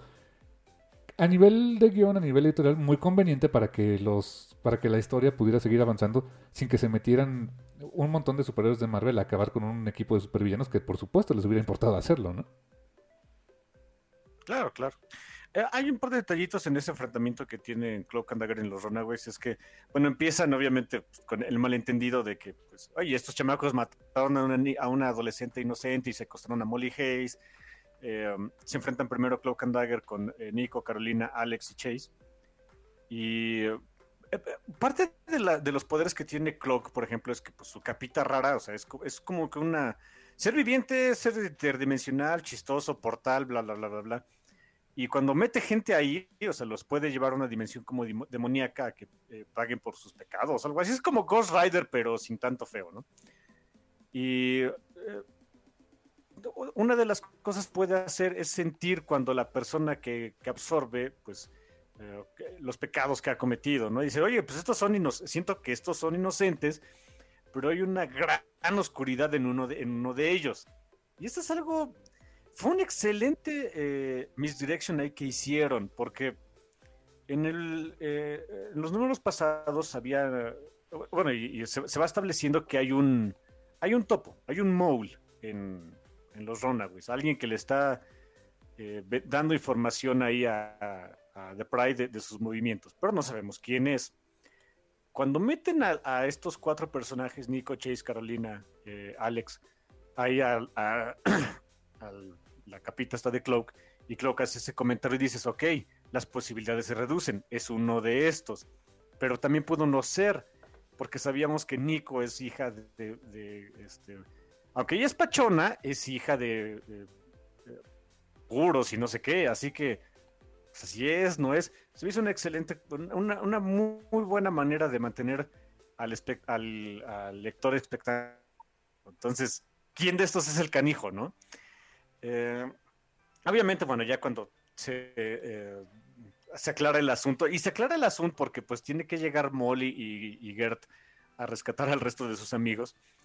Y cuando Cloak and Dagger dice, pues es que andamos buscando a Molly, y dice, a ver, burros. Ya Gert le quita a Molly un muy feo disfraz que tenía puesto, así de, esta es Molly Hayes, no la secuestramos ni nada, ¿eh? O sea, entonces cuando empiezan a hablar y se dan cuenta de, ah, creo que la regamos, ¿no? ¿Crees? Eh, está muy padre esa interacción porque también eh, eh, me gustó la acción de que pusieran a dos superhéroes que sabían de lo que se trata, pues escapar de casa, que eso es lo que hicieron Cloak and Dagger. Saben lo que es no tener hogar, lo que es este, tener el corazón en el lugar correcto, decir, vamos a ayudar gente. porque empatizan rápidamente con estos chamacos y de veras sientes como que, oye, ya llegó la ayuda, empiezas tú como lector a sentirte bien de ya no están solos, échenles un dinerito también, ya que están por ahí, lo que sea. Y en las últimas páginas que eh, vemos a, a Cloak and Dagger no poder contra The Pride y eh, eh, que les borren la, memoria y, y, que todo otra vez quede, que sientas que, que otra vez estos chamacos están solos. Cuando el último número de este Ron es de los Runaways, se regresan a los bien happy, este de ya las cosas van a ir bien, hasta compramos comida, etcétera, y que en realidad no, que sus padres son una bola de nefarios asquerosos que les están haciendo la vida imposible, aunque ellos todavía no lo saben. Es un bajón que te da como lector, es un vaivén, es, una montaña rusa de emociones en estos números. Padrísimo, es algo que siempre, siempre me ha gustado mucho de, del título de Runaways, de... procura sentirte bien cuando llegue que no tienes idea cuánto va a durar, ¿eh? Sí, o sea, juegan con tus emociones de una manera muy bien hecha. Y eso es algo que, fíjate, lo inició este Brian K. Vaughan y los diferentes escritores que han estado al frente del título lo han mantenido de una u otra forma, a veces con mejores resultados que otros, pero en general lo, mantienen, ¿eh? Sí, sí incluso la, quizá la, etapa menos afortunada de Ron que fue la de Terry Moore, por alguna razón. Terry Moore es un gran escritor, pero bueno. Eh, incluso hay varios momentos dentro de ese ron de, Moore donde siente, aquí ahí es un poquito al revés, sientes mucho alivio, ¿no? Dices, ah, ok, bueno, no estuvo tan mal. se mantiene, se mantiene esa tónica. Exactamente, carnal. Eh, la verdad, eh, algo también del arte de Takeshi Miyazawa, creo que sí, sí quería como mantener esa cohesión con lo que estaba dibujando Adrián Alfona, que, que fíjate, revisando por ejemplo el arte de Adrián Alfona en títulos más recientes como recientes entre comillas porque ya tiene sus buenos añitos como Miss Marvel eh, su arte también cambió bastante ¿eh? y eh, digo se, sigue viendo como, como arte de Adriana Alfona pero cambió cambió de manera interesante su arte y como que en, este título de Runaways ambos trataban de hacer un estilo pues más familiar para los lectores Marvel de la época como que después cada quien agarró caminos eh, diferentes, eh, manteniendo su esencia, su, su este, el, estilo básico que tenían, pero aquí como que entre ellos trataban como de mantener esa uniformidad, me da esa sensación en el arte, carnal. Y es bien curioso que mencionas la evolución que tuvo, por ejemplo, Adrián Alfona hacia su arte en Miss Marvel, porque también Takeshi Miyazawa, terminó haciendo Miss Marvel. ¿También Takeshi Miyazawa dibujó Miss Marvel? Sí, sí, hubo varios números que los, que los dibujó él. Así como que En la época de, en la época de Wilson. Mira nada más, o sea, como que sin querer queriendo, este, como que mira, volvemos a trabajar juntos, ¿no? Sí, todo queda entre viejos amigos, ahí no hay problema. Qué increíble, esa no me la sabía. Y, fíjate, eh, si comparas, por ejemplo, el arte de ellos dos y en general el arte de esa época, tenía ciertos colores, cierta uniformidad en, en, los efectos, por ejemplo, de, de, luces, en el tipo de trazo. No, no que fuera eh, solamente el estilo de la casa, pero eh, sí siento que en aquellos momentos trataban de hacer a los personajes, al, eh, a la narrativa en general como más, déjame decirlo, más mainstream para el 2005-2006 que era, ¿no? Ya después cada quien como que dijo, ah, fuck it, vamos a desarrollar un estilo que, que esté más loco y más, más individual. Y eso lo agradezco bastante. ¿eh? Mm, fíjate que sí, sí, creo que, creo que sí le diste el clavo. Sí trataban de hacerlo más eh, consumible para el público que normalmente compraba cómics, pero bueno, sabemos lo que ambas, ambos artistas son capaces de hacer y sí, sí, estoy de acuerdo. Sí trataron de, de- suavizar el golpe, ¿no? Porque estilos muy, cada, o sea, ah, son estilos muy distintos entre ellos, por supuesto, pero eh, incluso entre lo que se puede encontrar en, en otros cómics de, Estados Unidos, también es muy distinto de lo que puedes encontrar con ellos dos, así que sí, ok, eh, me late, me late, estoy de acuerdo en eso. Vientos, carnal. Pues eh, en general un tomo bastante redondo con, como dijimos, dos, dos arcos, uno de cuatro números, otro de dos, que podríamos decir que efectivamente es un, un tomo intermedio en, en la gran resolución ante el conflicto que hay entre The Runaways y The Pride. Eh, pero eh, ese interludio creo que sirve mucho, como bien lo mencionaste, para conocer más los personajes, para desarrollarlos. No tanto a los padres, o sea, creo que no, no era el core, no era la idea que, que- que querían hacer en aquel tiempo. Es una lástima porque pues eh, son personajes que, que son bastante interesantes y que en otros medios se pudieron desarrollar mucho mejor. Pero eh, no es para nada un, un arco que dijeras, me lo brinco y ya. O sea, sí hay cosas muy interesantes, muy rescatables, eh, muy ricas incluso para lo que sucedería años después con los personajes. Creo que creo que funcionó bastante bien este este segundo volumen, carnal.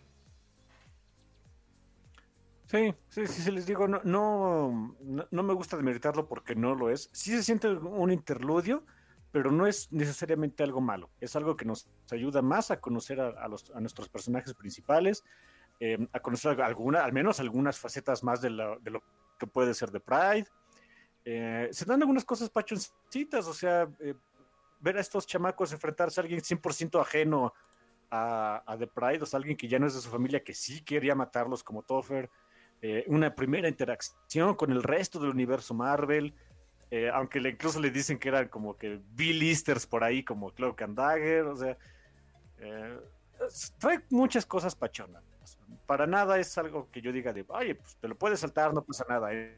No, échenle, échenle un buen ojito, eh, vale, vale bastante la pena y hay, hay muchas cosas pachonas que, que ir encontrando en esto. eh, en general, en la época clásica de Runaways y en estos seis números. Sí, carnal, y sin duda este, seguiremos platicando de Runaways este, en el Café Comiquero, el, el podcast no oficial de, Runaways en México, así, así me gusta decir lo que es.